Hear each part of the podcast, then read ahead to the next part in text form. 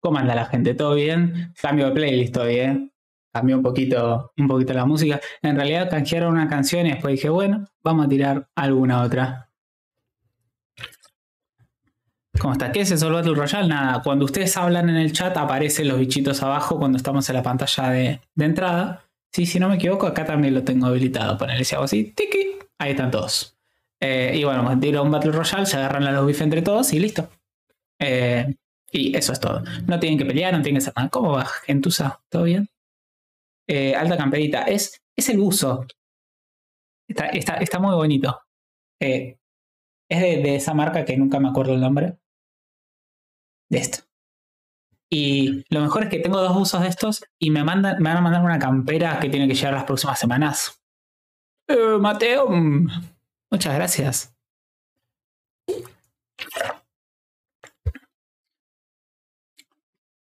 Eh, como dice el piberio.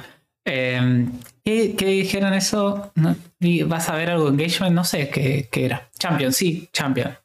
Eh, me parece excelente. O sea, están las dos, el, otro uso y este. Este es un éxito comparado en calidad con el otro. saludos a todos desde México. Bueno, está la otra, la doña Sam Sellington, está también por allá.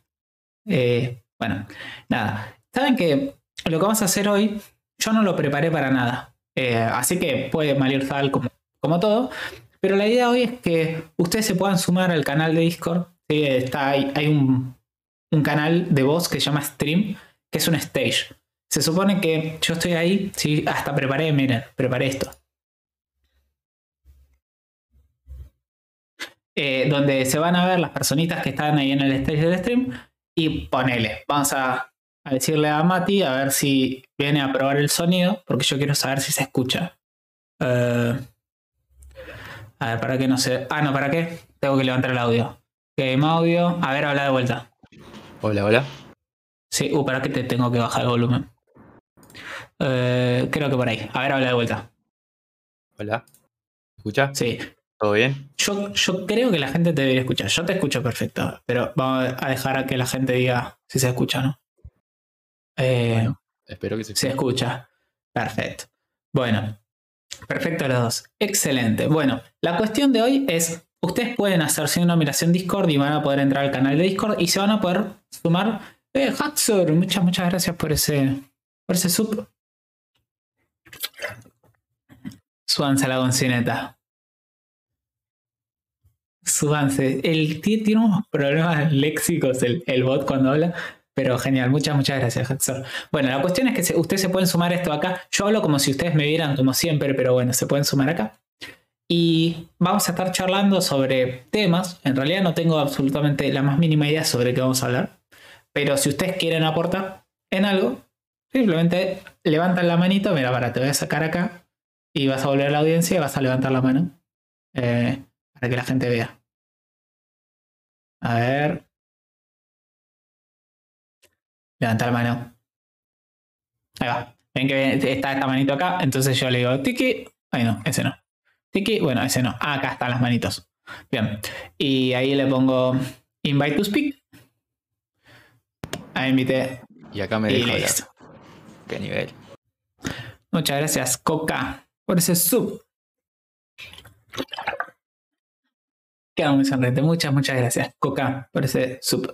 Bueno, entonces, ahí van, a poder hablar sobre, sobre un tema. Entonces, vamos a dejarle a la gente que está acá en el chat. Está, está bueno el nuevo feature del stream. En realidad creo que estuvo siempre. Ah, el, no sé si el de, el de Discord o el de acá. El de Discord estuvo, está un montón. Y me parece zapado. Bondiola, ¿cómo? ¿Qué, ¿Quién? ¿Qué bondiola? Yo no comí ninguna bondiola y si me está diciendo bondiola debería bañarte. Pero... A ver.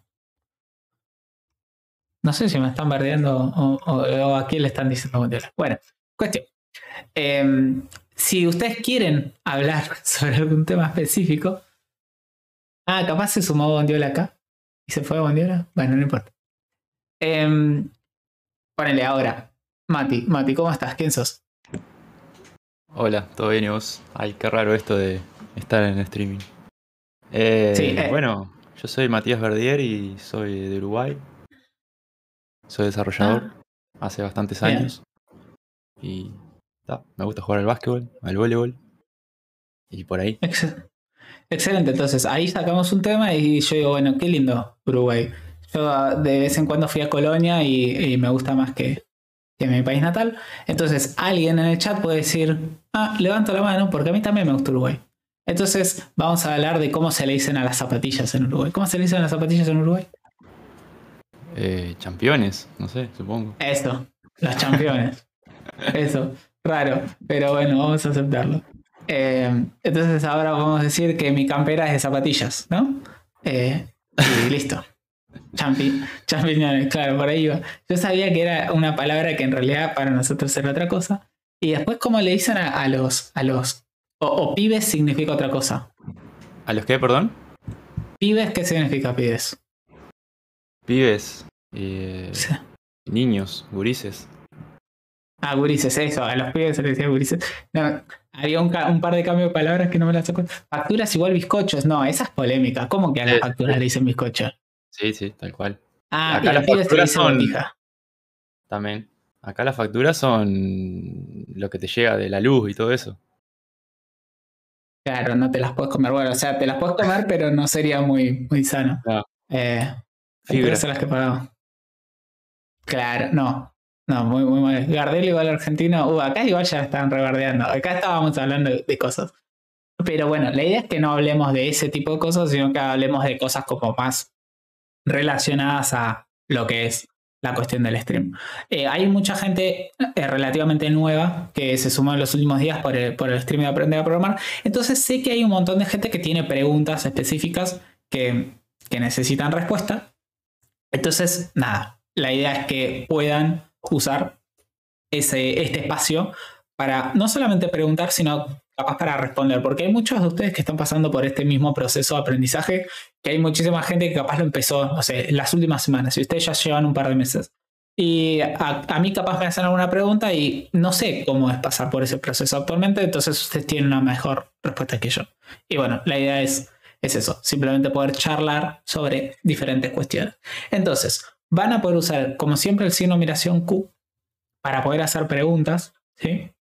Em, y si no, hacer las preguntas acá. Yo voy a poner un break ahora y todas las preguntas que hagan ahora las vamos a charlar en comunidad. A ver, ¿quién tira la, primera pregunta? Puede ser tipo desde ¿Cuál es la mejor plataforma para aprender a programar? ¿O Coderhouse es realmente tan malo? O sea, las preguntas que hacen siempre.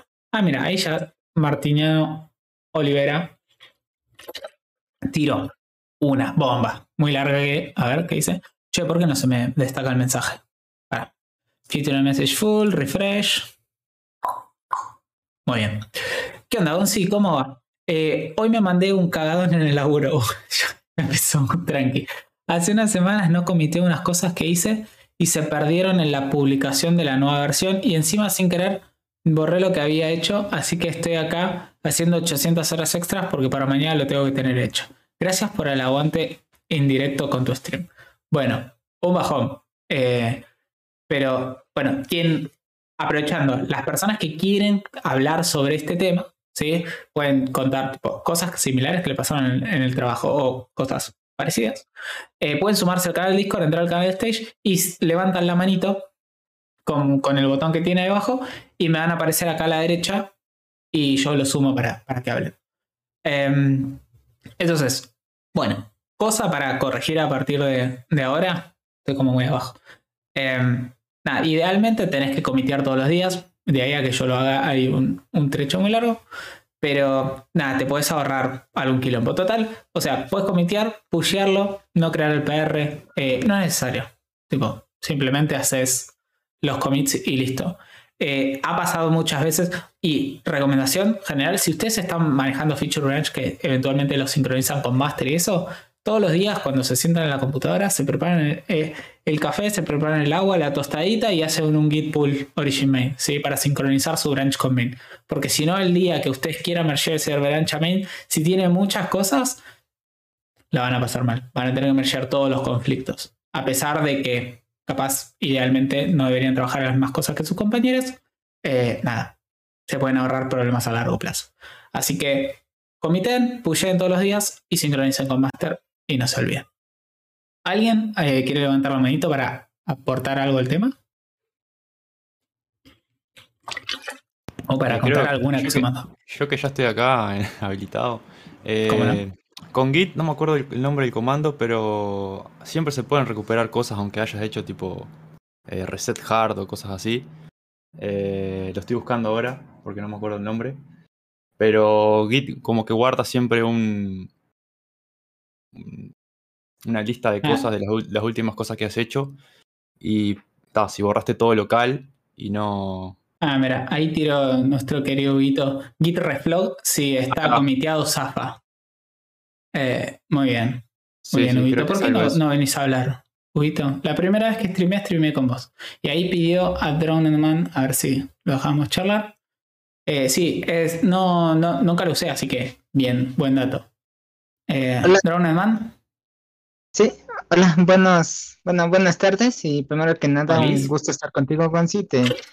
Bueno, yo, yo sigo mucho tus streams pues me, gusta mucho tu contenido. Yo iba a decir que algo, no, me pasó algo así tan grave como para que me quedara días o, muchas horas extras, pero sí he cometido ciertos errores con Git, creo que es algo que, todo de novato lo hace. Y algo que me ayudó es tener un sistema de commits, o sea, por ejemplo, decir, este, bueno, ponía la fecha y luego ponía qué hacía y a lo mejor ponía un poco, más que una descripción, como que un título que me dijera qué era lo que estaba pasando.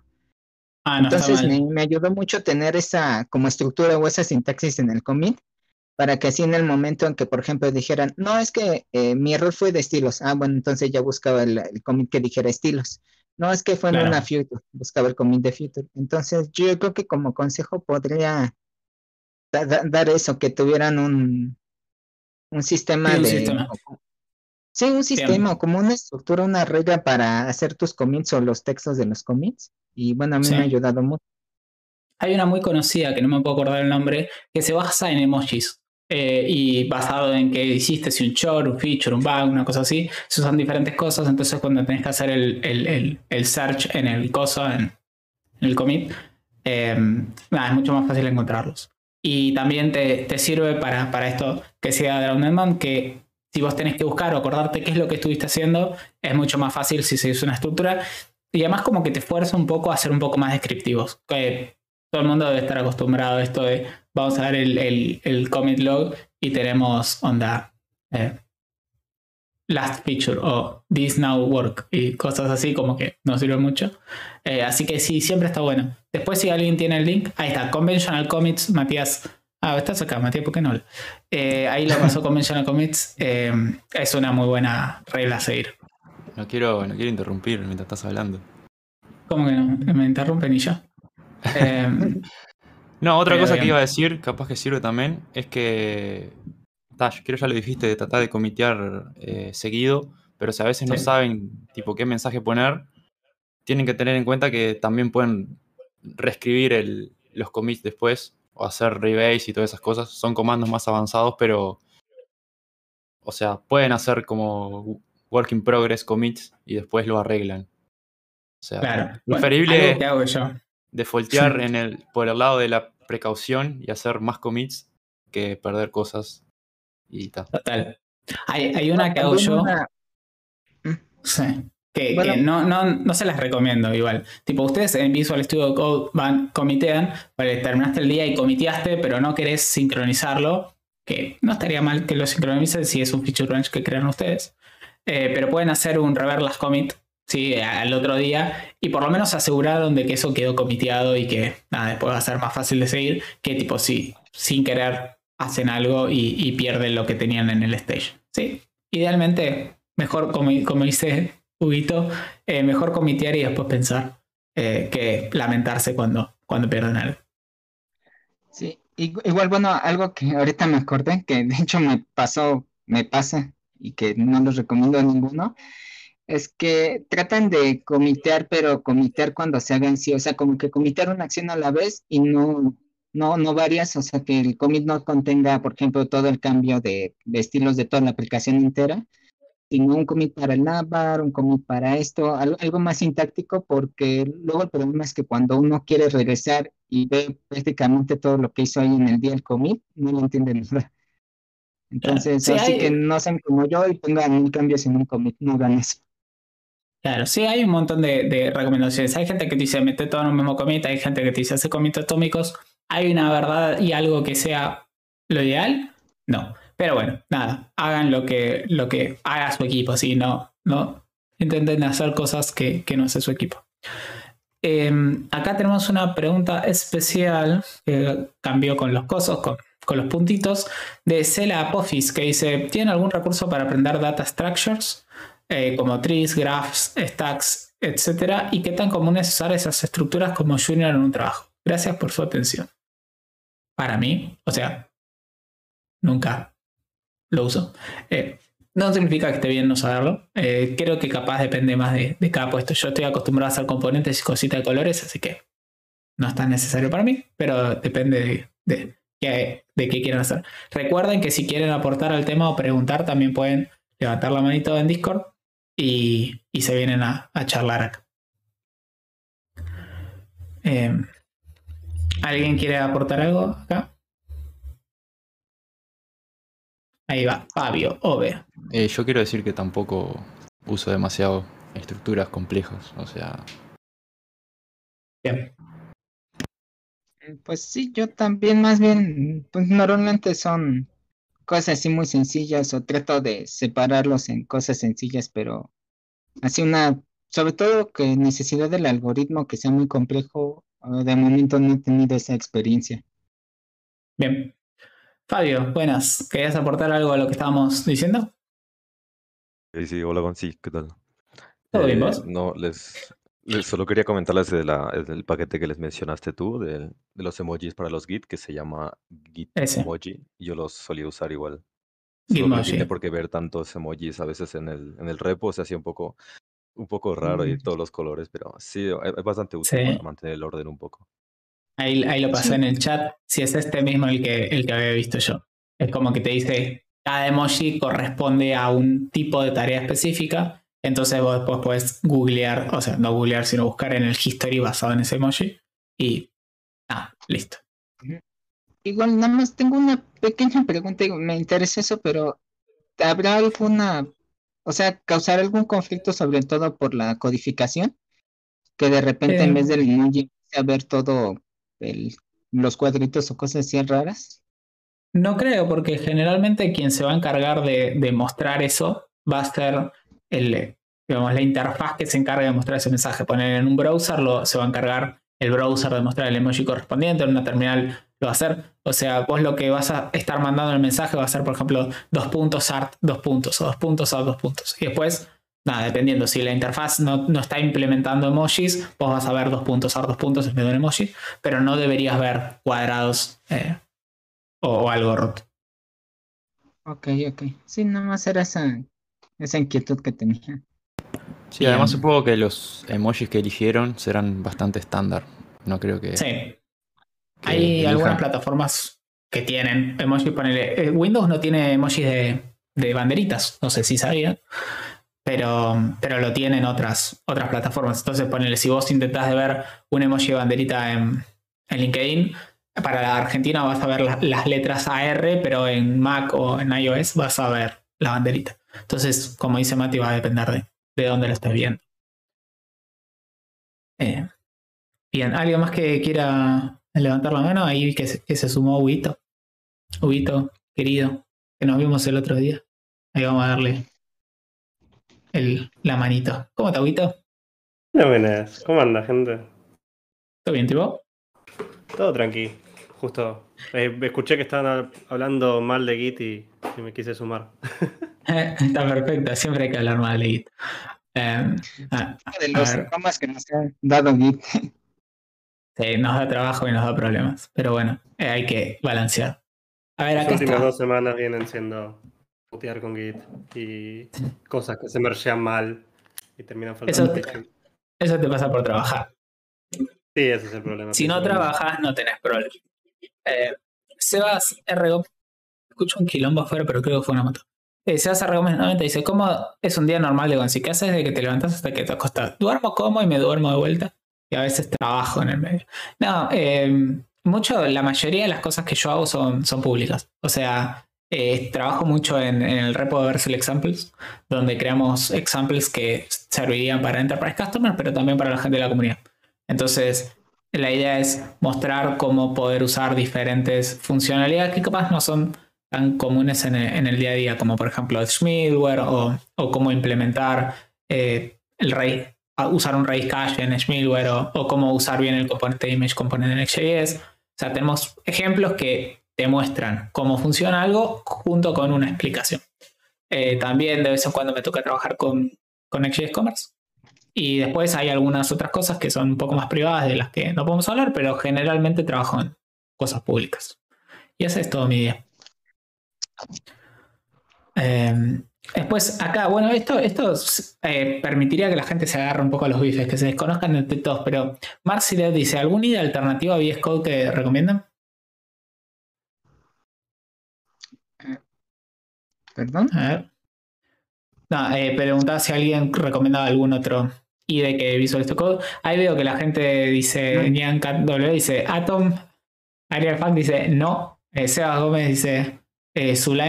Pues, así que nada, hay, opciones. Tal vez Sublime es, sobre todo tiene la ventaja de que es más ligerito, pero no tiene tantas herramientas como Code.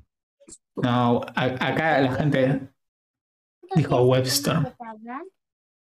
Eh, los voy muteando a los que se, desmutean cuando. Ah, espera. No, si te muteo así no te puedes desmutear. Eh, bueno, cada uno se mutea y hablo cuando, cuando mutea. Y si no, lo mando de vuelta.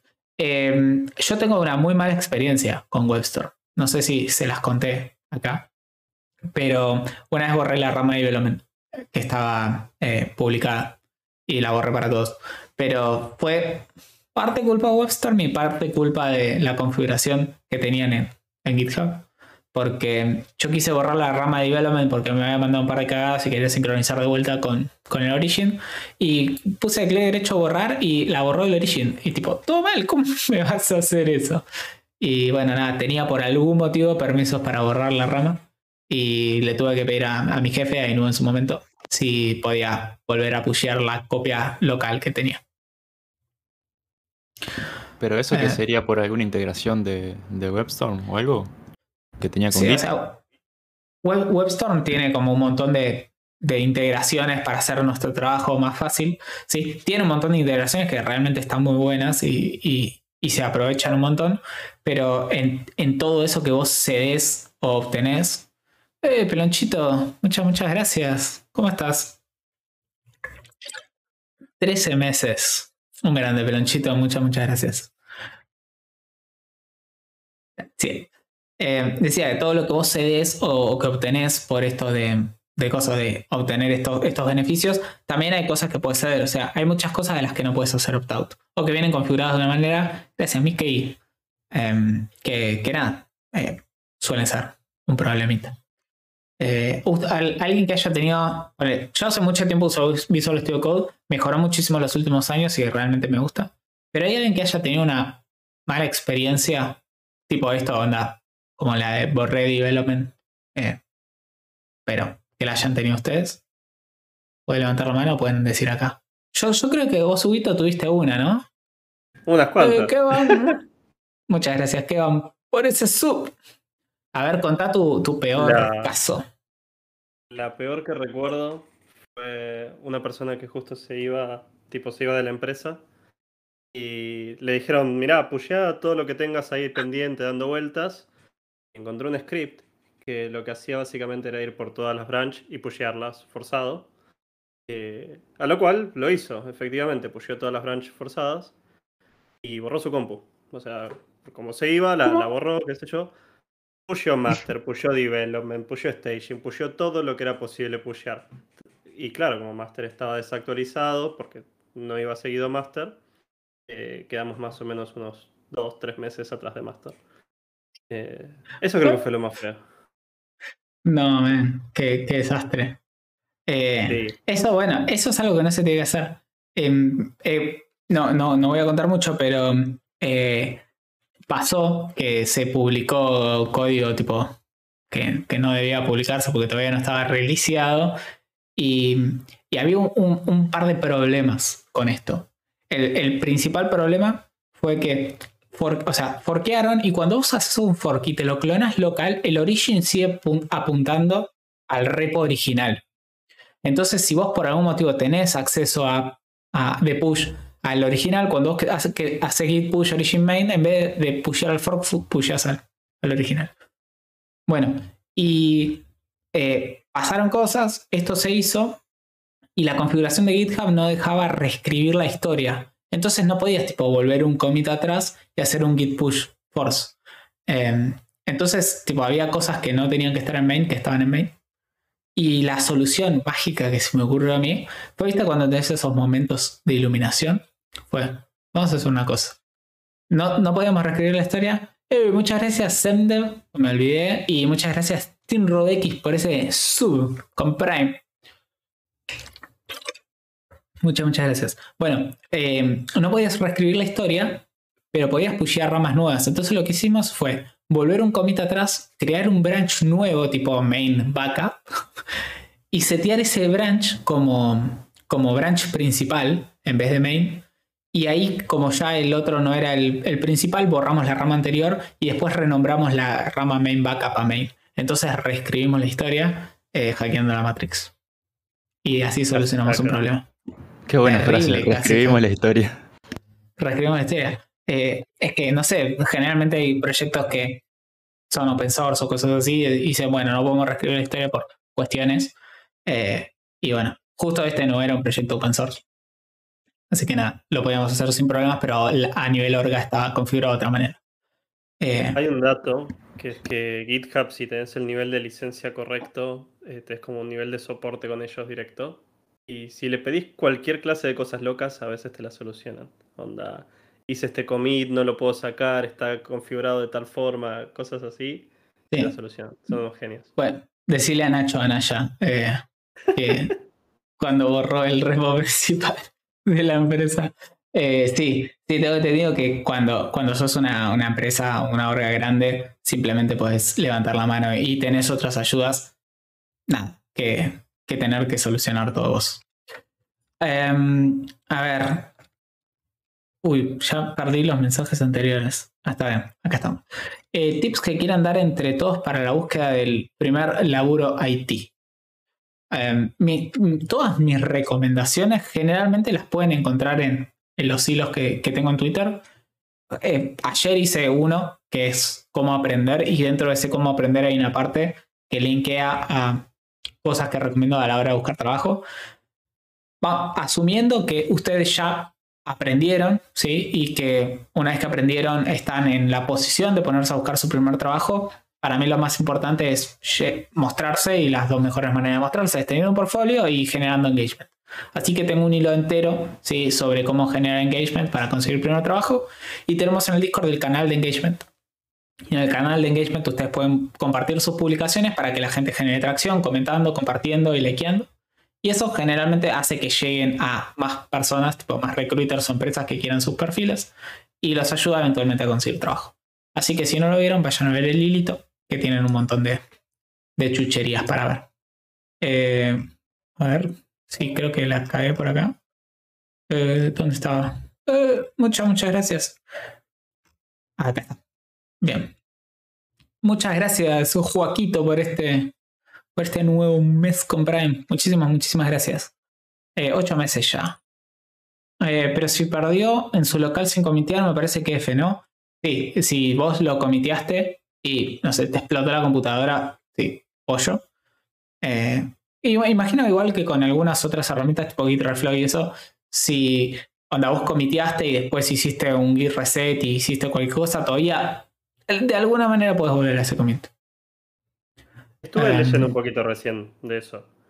Si está en un commit, si estuvo en algún momento en un commit, lo vas a poder recuperar mientras no borres la compu. Está en el historial de Git ahí perdiendo una referencia. Excelente. Yo tuve problemas que perdí. Me hubiese gustado saber esto. Es que aparte muchos estamos acostumbrados a hacer el reset porque pintó y, y se van los archivos. Pero si hiciste git add, al parecer está dentro de las carpetas de Git ahí perdido. Y hay un comando que es git fsck que con suficiente truco lo recuperas. FSSK, ¿qué, significará? No tengo idea. Lo acabo de googlear hace cinco minutos. Muy bien. Así como se tiene que ser. Cuando ustedes preguntan algo, yo tengo Google abierto y simplemente Google. Um, acá pregunta de mí que dice, Gonzi, ¿qué opinas que es lo más prolijo? ¿Comitear y push? Commit, commit, commit, commit, push. Hay dos realidades. Una es la que yo recomiendo y otra es la que yo hago. Eh, recomiendo tipo commit, commit, commit, commit, push, pero hago commit, push. Eh, obviamente depende de qué estamos hablando. Generalmente los, como yo les digo, trabajo en Versal Examples y lo que hacemos en Versal Examples es crear examples nuevos, no trabajar sobre capaz un repo que tiene que escalar bien y ese tipo de cosas. Entonces nos podemos dar otras libertades. Pero depende mucho de qué estén haciendo y de, qué manera trabaje el equipo. ¿sí? Depende también si tenés algún CI eh, configurado y que tengas que estés triggereando builds a cada rato. no estaría bueno. si, si ustedes tienen un on-premise y les cobran por cada build y ustedes hacen commit, commit, commit, commit, push. Depende, porque depende cómo tengas configurado el CI. Si vos haces 5 commit local y pushes una vez, hay algunos que te corren 5 veces el pipeline y otros que te lo corren una sola. Eh, así que nada, sí. Lo mismo. No, por eso. Eh, yo digo que es mejor pushear menos veces. Eh, en vez de. en general te cancelan, te cancelan el build anterior, pero depende de la configuración. idealmente, claro. Depende cómo tengan. Lo mismo pasa con los preview builds Depende cómo ustedes tengan configurados los preview builds en su sistema de deploy. Ustedes hacen 5 commit pushean y les crea o 5 o les crea 1. ¿sí? Así que más que nada configuren bien las cosas ¿sí? y ya. Em, a ver, acá dice. Bueno, esta es la, que decíamos recién. ¿Alguno acá, alguien que quiera levantar la mano o hablar sobre algún tip que recomiende para la búsqueda del primer laburo de ti? ¿Capaz alguien que haya conseguido el laburo hace poco?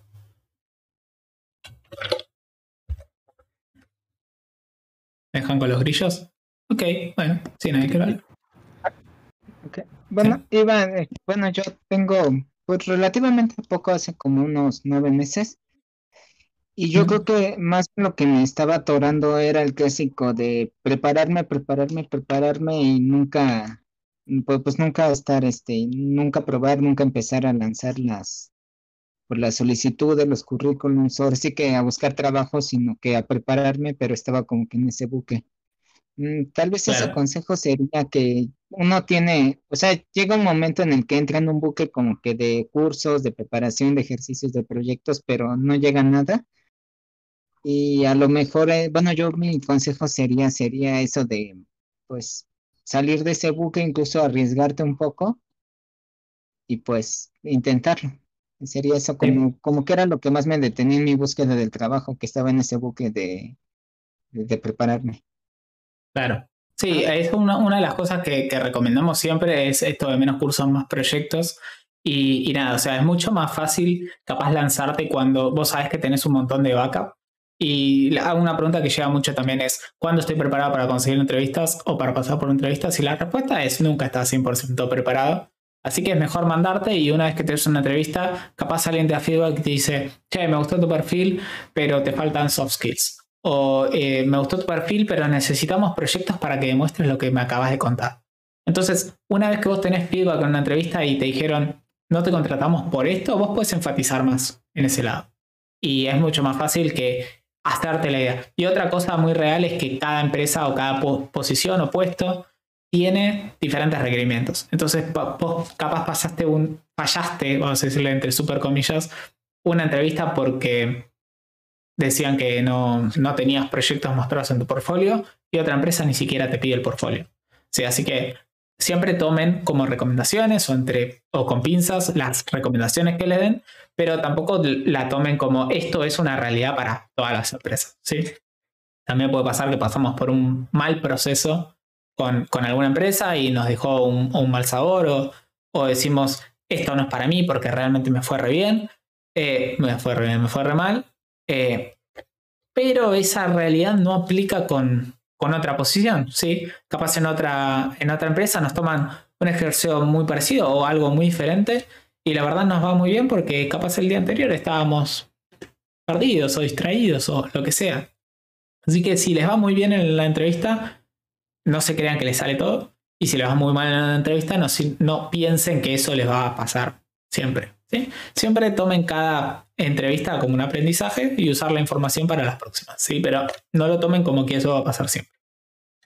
Eh, otra cosa eh, que ayuda a lo que me justo lo que dijiste de, de un poco de visibilidad, porque a veces son muy buenos candidatos, pero al, aplicar solo ofertas, o sea, solo mandar la solicitud por LinkedIn y tal, tienen que su currículum se, se acumula en, en 400 currículum más. Entonces, a veces una publicación en, en LinkedIn, he visto publicaciones de, de, gente que tenía 10 contactos, pero que la publicación tuvo una llegada increíble de 5.000, 6.000 reacciones. Y a veces, por ahí, a veces llega por ahí, ¿no? Publicaciones en LinkedIn, en Discord, en, en Twitter o en algún lado donde puedas mostrar un poco tu, tu trabajo y tal. Y a, y a, veces llega por ahí, muchas veces llega más por ahí que por aplicación directa a una solicitud solo con currículum y ya está. No sé lo que he visto yo últimamente. Sí, totalmente, concuerdo. Y léanse el, el hilo este que tenemos de, de cosas, de... Mm, ah, ¿cómo se llama? De engagement que tenemos en LinkedIn, que habla específicamente de esto, habla del LinkedIn Site, eh, Site Index o Profile Index, no me acuerdo cómo se llama, pero bueno, está en el hilo, que lo que hace es medir un par de métricas de tu perfil para evaluar si tu perfil es bueno o no, y eso va a influir cuando alguien entre a un perfil de, no sé, segundo nivel o tercer nivel, qué posibilidades tenés vos de que tus publicaciones o, se recomiende tu perfil a otras personas. También cómo armar la red, o sea, no solamente agregar recruiters, sino agregar developers para que cuando alguien entre al perfil de otro developer, tu perfil salga porque sos contacto de segundo nivel. Y lo más, más importante de todo, como, como bien acá decía Fabio, es que si nosotros hacemos publicaciones regularmente, podemos conseguir engagement y este engagement nos trae conexiones nuevas y nos trae visibilidad. Una de las recomendaciones que hacemos siempre es una publicación por semana con la información de lo que yo aprendí esa semana, con un link a un deploy de lo que yo hice esa semana, con una imagen del deploy de lo que yo hice esa semana y em, que tenga información acerca de que estoy buscando trabajo y de qué tecnología use. ¿sí? Ese, ese paquete de cosas generalmente trae muy buen engagement de parte de la, de la comunidad y hace que llegue muchas publicaciones, muchos comentarios, muchos compartidos y es lo que nosotros necesitamos para conseguir trabajo. Si ustedes ven algunas publicaciones de las que se compartieron en el canal, hay particularmente 10, el que me puedo acordar, que se hicieron súper virales. Sí, una era el, perfil de, ¿cómo se llamaba?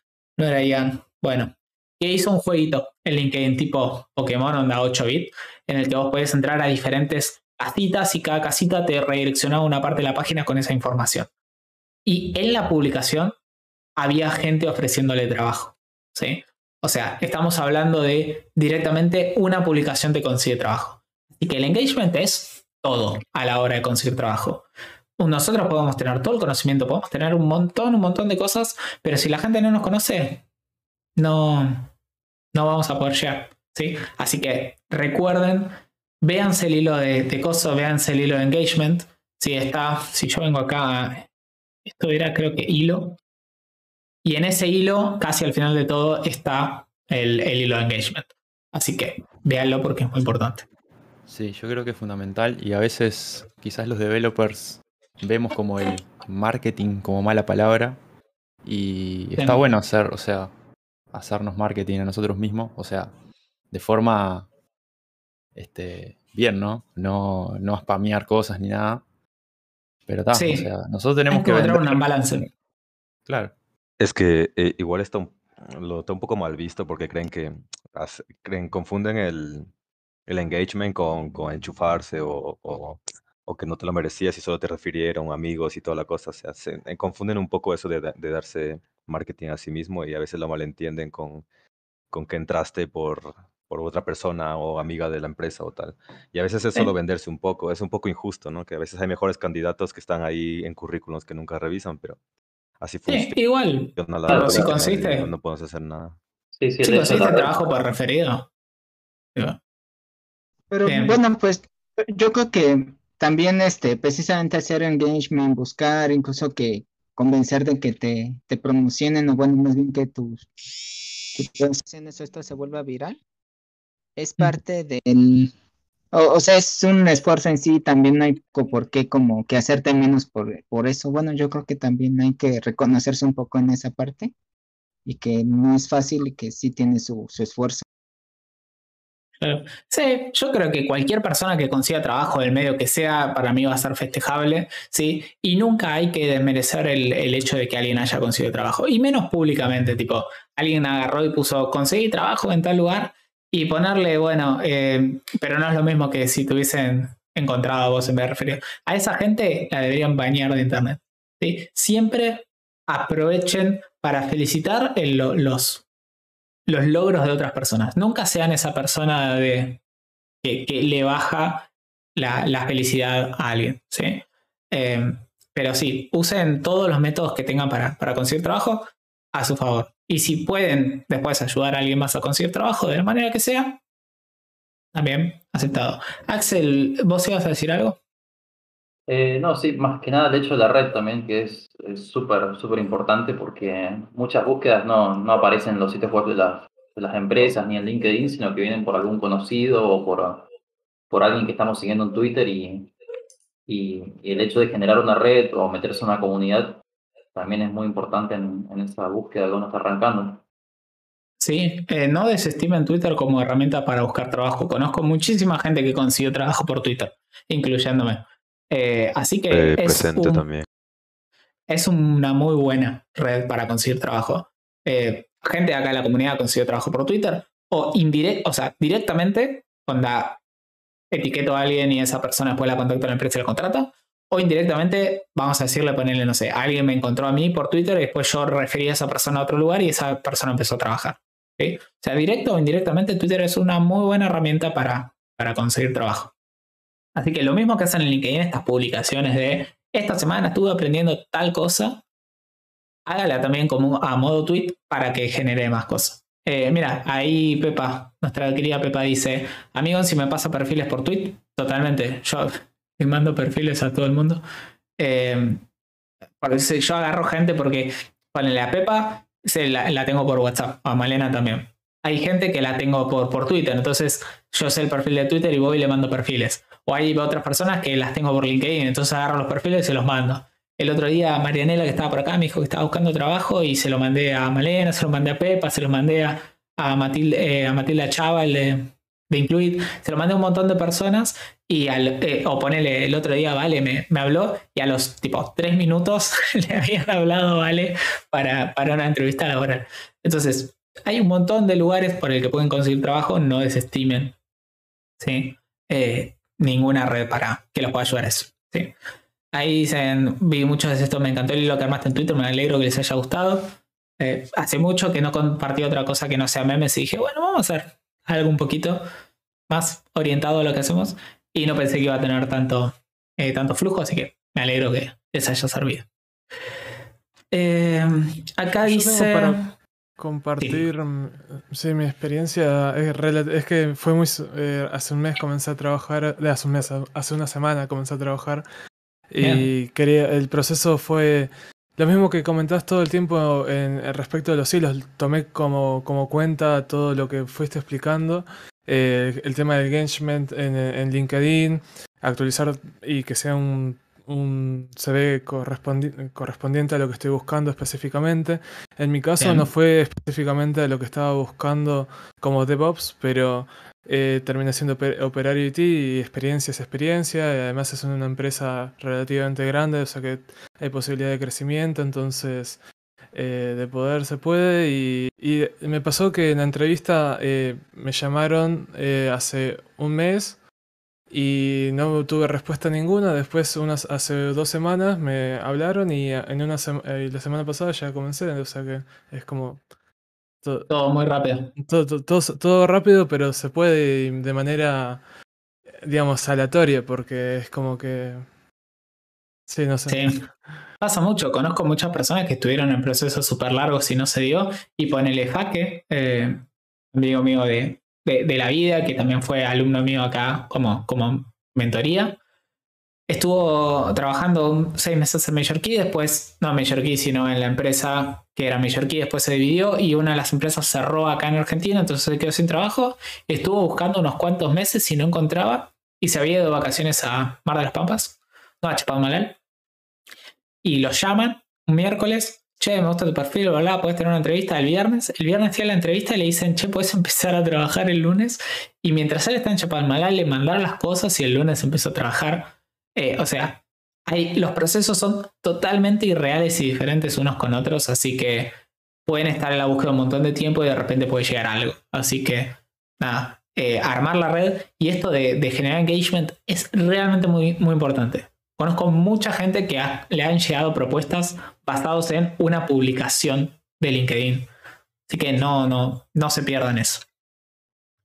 Sí, ya, em, de paso quiero mencionar el tema de aprender en público. Quizás ya lo mencionaste en el, en el tema, en el hilo, no, no lo vi este, este en particular.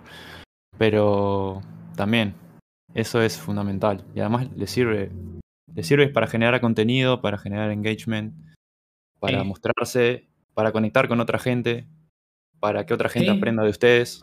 O sea, eso está tremendo. Sí, eh, para los que no, tienen contexto, esto de, Learning Public es básicamente vamos a, pasar el proceso de aprendizaje de manera pública. Eso es bueno. También en el hilo tienen uno de los hilos que es sobre Learning Public, que empieza como ¿por qué creo que tienes que generar contenido mientras estás aprendiendo a programar?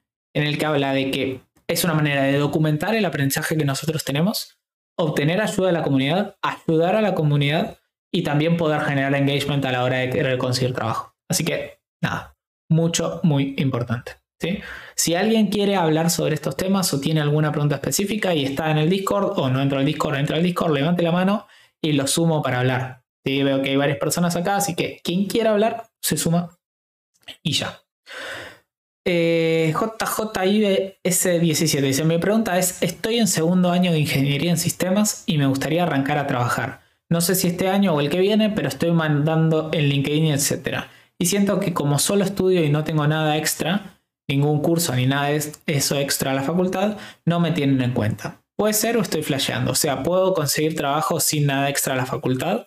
O sea, si hay ese sin nada extra es como capaz muy relativo eh, no creo que necesites algo extra como un curso, si bien obviamente todo lo extra que tengas puede sumar o no.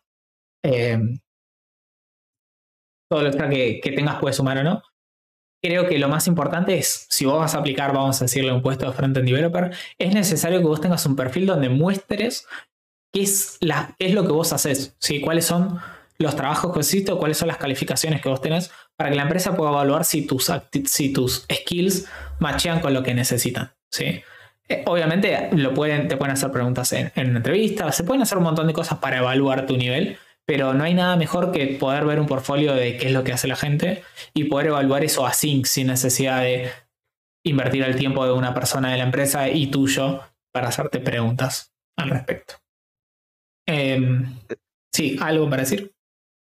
Eh, sí, otra cosa que no sé si me equivoco, tú me corriges, Gonzalo, tiene más experiencia en todo esto, pero no sé si las empresas a veces valoran más un proyecto que ayude a la comunidad, que sea menos complejo, a uno súper complejo, pero que no tenga utilidad ninguna para nadie, o, más que todo para otro tipo de utilidad que no sea tan, que no aporte, digamos. Y he visto proyectos que aportan mucho a la comunidad y que son bastante sencillos, entre comillas, y que a veces son incluso un poco más valorados a la hora de ver tu portfolio y tal.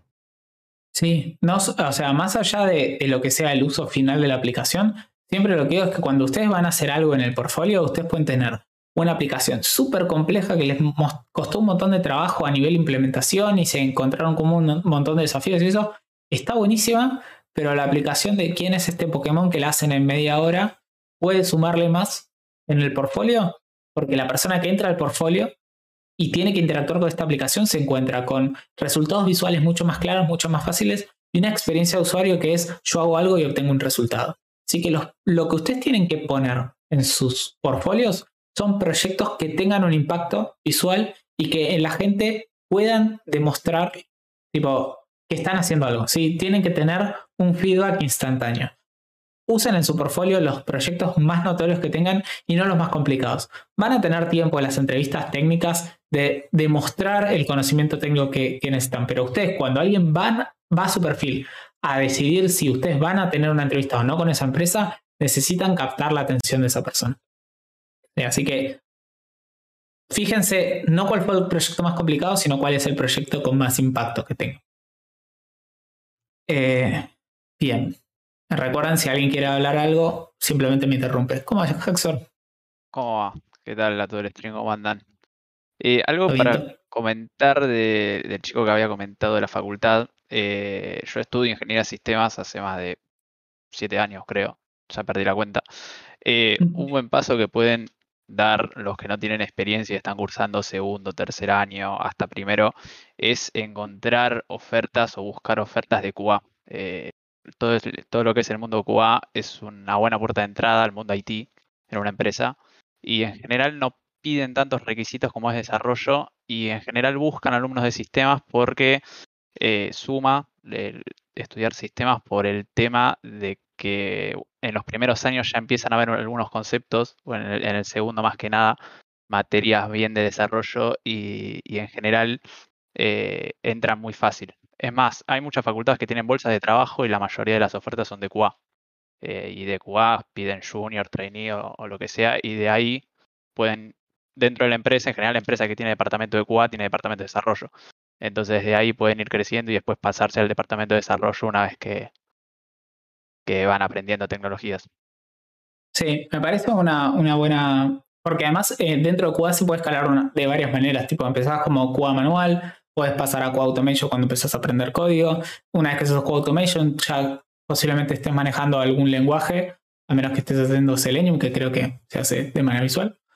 Em, nada, hay un montón de, maneras de escalar. Sí, también la otra opción es ser em, soporte técnico y después ir escalando. Pero es verdad, lo que dice Haxor es, muy, es una muy buena práctica entrar en el mundo IT de la manera que ustedes puedan y después ir escalando a, otras cosas que tenga. Ponen, no sé, hoy estuve hablando con Mika, esa chica que programa, y ella empezó como eh, recruiter, después escaló dentro de recruiting y después pasó a development. Entonces también se metió en IT y después escaló para otro lado. Em, Pepa, no sé si sabes entrar a Discord, pero te puedes venir acá a entrar al canalcito para, para charlar y iluminarnos un poco. Y tanto la gente que quiere hablar y colaborar puede entrar acá y levantar la mano. Y los que están acá, yo nunca paro de hablar por si no se dieron cuenta, simplemente se desmutean y me interrumpen, no esperen a que pare de hablar porque eso no va a pasar. Em, ya estás, bueno, podés tipo levantar la mano y venís a charlar. Eh, a ver, ¿qué más dijeron por acá? Muchas gracias por toda la data que tiraron. Sí. si yo tengo, mira, eh, tengo una duda de esto porque tengo 17 años. Comencé hace como ah. hace año y medio con la programación. Tipo, con la pandemia me agarró y me interesó. Y ahora estoy por terminar el secundario, tipo, estoy en sexto, el último. Y me entra la duda de si ir a estudiar o ir a trabajar. Porque tuve viendo que tenía la capacidad para trabajar. Mínimo junior o trainee. Claro. Eh, bueno, eh, mi experiencia como para aportar si, si les sirve. Como digo que me pasó algo parecido, yo ya, desde antes de terminar el secundario, yo ya programaba. Y tenía un pequeño problema que era también demostrar que yo ya sabía de antes y que ya había hecho cosas sin realmente tener una experiencia comprobable. Eh, también en paralelo arranqué la carrera y todo.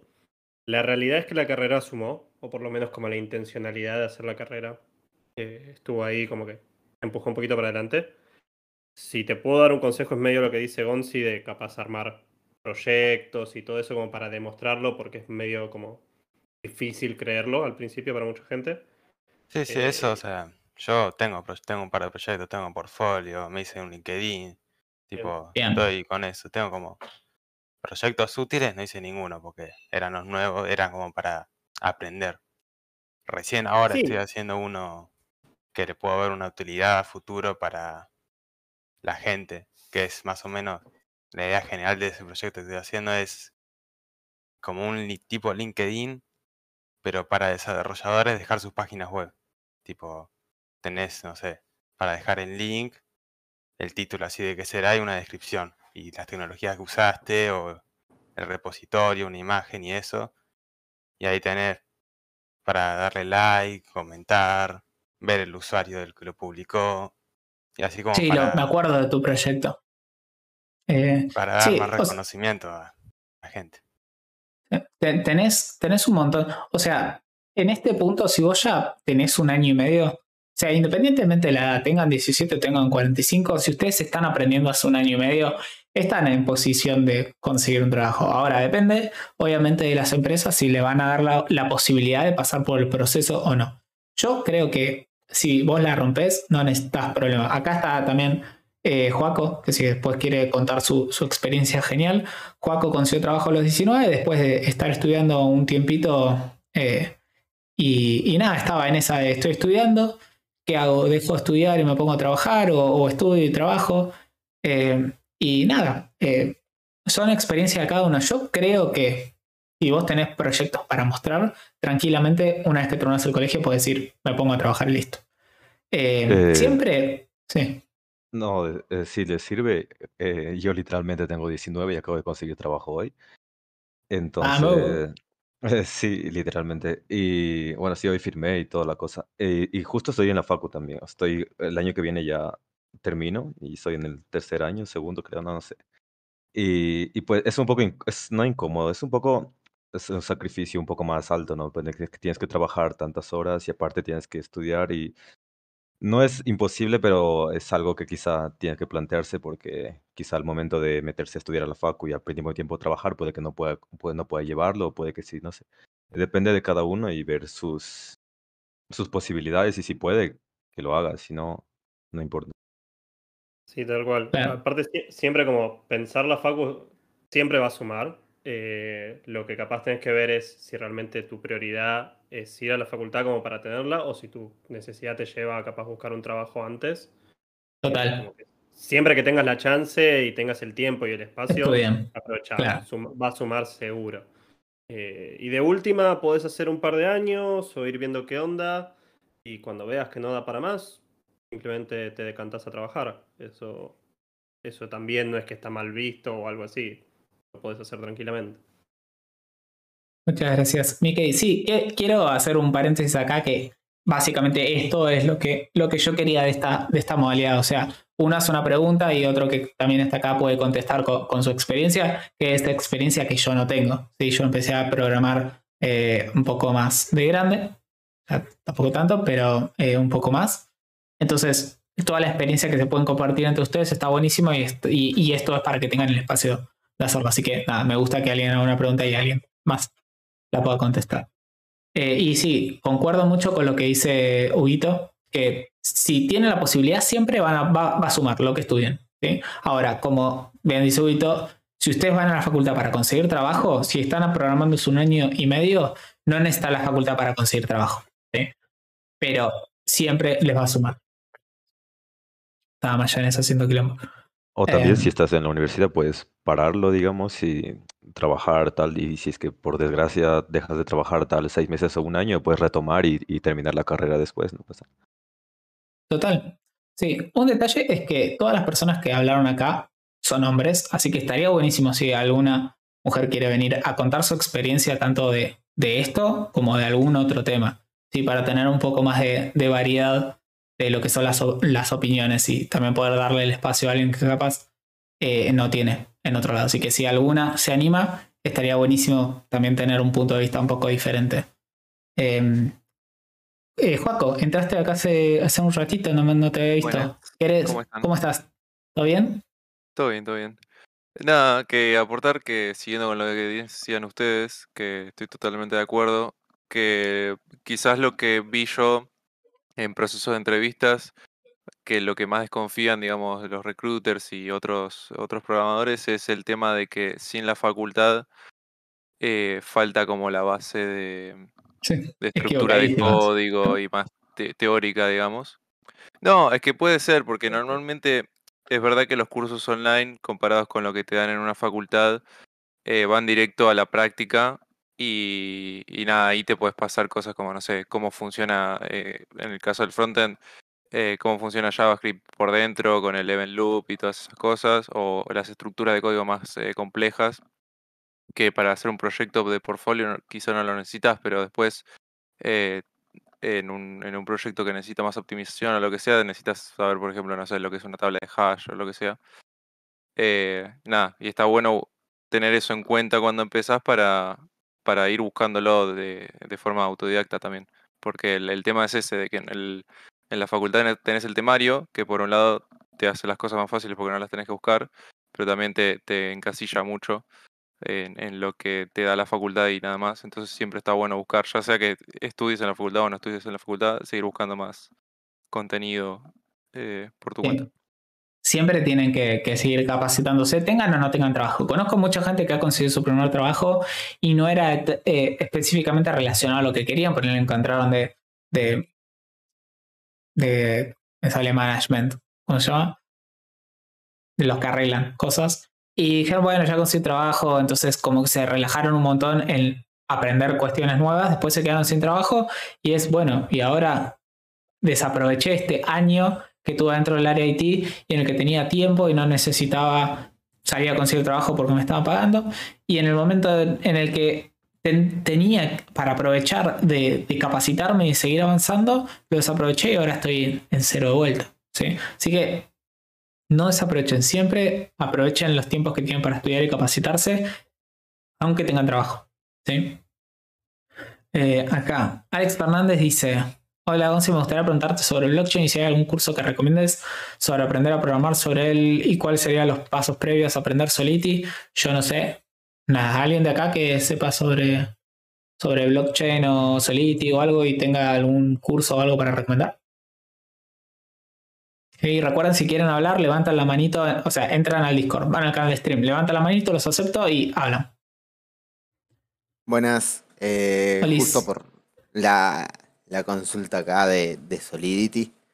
Em, bueno, yo lo que le recomiendo es, antes de arrancar con Solidity, eh, JavaScript, porque Solidity es muy parecido, si bien tiene sus diferencias, em, pero todas las bases son de JavaScript. Entonces, si primero aprenden JavaScript y después van a Solidity, eh, les va a ir re bien. Eh, porque es mucho más fácil de, captar las cosas. También, además de eso, eh, háganse un cursito o lean, investiguen mucho acerca de todo lo que es blockchain, todo lo que es DeFi, todo lo que es smart contract, porque eso lo van a tener que utilizar muchísimo y conviene saber de qué estás hablando cuando alguien te dice eh, que te interactúas con un smart contract, saber qué quiere decir con eso. Eh, y ¿Hay algún curso? hay una buena manera de arrancar, que es una página que se llama cryptozombie.io. Eh, que vas, vas em, haciendo un juego, digamos, armando un ejército de zombies para luchar y con eso vas aprendiendo todo lo que es Solidity, todo lo que necesitas para hacer un deploy con Solidity. Eh, te enseña Truffle, que no es lo mejor ni lo que se esté usando tanto hoy en día. Estaría bueno después también aprender acerca de Hard Hat y cosas por el estilo. Pero eh, para arrancar está muy bueno y es muy recomendado el de Crypto Zombies. Bueno, justo vi esta preguntita y tenía algo para, para comentar, así que por eso me metí. Gracias por el espacio. Muchas gracias. muchas gracias por compartir el conocimiento. Eh, genial. ¿Alguien más que tenga algo para aportar al tema? Y ya pasé la página de Crypto Zombies por si se quiere meter. Yo no tengo ni idea de Solidity, aclaro, pero lo que sí sé es que Juan y Gallo tiene un curso gratuito de Solidity. Es verdad. En Cursit, eh, vamos a poner Cursit. Siempre me, cuesta tanto escribir Cursit, Solidity, eh, y vamos a pasar al curso gratuito que tiene acá, curso de DApps con Solidity. Ah, no sé si es este el gratis. Sí, creo que es este. Bueno, y de última, si no entran en curso y ponen curso Solidity gratis y, y lo van a tener ahí. Em, y ahí pasó Haxo. Un, un Notion que tiene un montón de recursos. Lo tengo fabiado eh. en los tantos, los tantos fabs de los que nunca vas a ver, claro. Los que nunca voy a ver en una carpeta, pero está bueno ese Notion porque es una recopilación de todo. Bibliografía hasta en español tiene, así que está bueno. Excelente. Em, como, como detalle a la gente que hizo preguntas, estamos yendo de arriba para abajo, entonces capaz de una pregunta hace 40 minutos y todavía no llegamos. Perdón por eso, eh, pero bueno, nada, las tengo opinadas, eh, a menos que no la hayan destacado. Eh, sí, Gonzalo, le gustaría evaluar los conocimientos bases de un programador junior o trainee. ¿Qué preguntas esenciales le haría? React.js, JavaScript Vanilla. generalmente les mando challenge de take home. Eh, me muestran muchísimo más de qué manera manejan el código y después en una, segunda entrevista eh, haces preguntas acerca de por qué tomaron ciertas decisiones. Y si ves que hay alguno de los conceptos que, te hace ruido, el de por qué tomaron alguna de las decisiones, le haces preguntas específicas para eso. Eh, muchas veces puede pasar de que los mandas a hacer un to-do list, que es una de las cosas más simples que puedes hacer, en el que se fechen datos o de una API o de local storage o algo así, y meten la URL de, de la API dentro del componente o hacen el fetch sin abstraerlo en, un helper para, para, traer los datos o cosas así. Entonces le preguntas, ¿y por qué lo haces así? ¿Qué otras maneras se te ocurren? ¿Y qué ventajas pensás que tendrías de esta otra manera?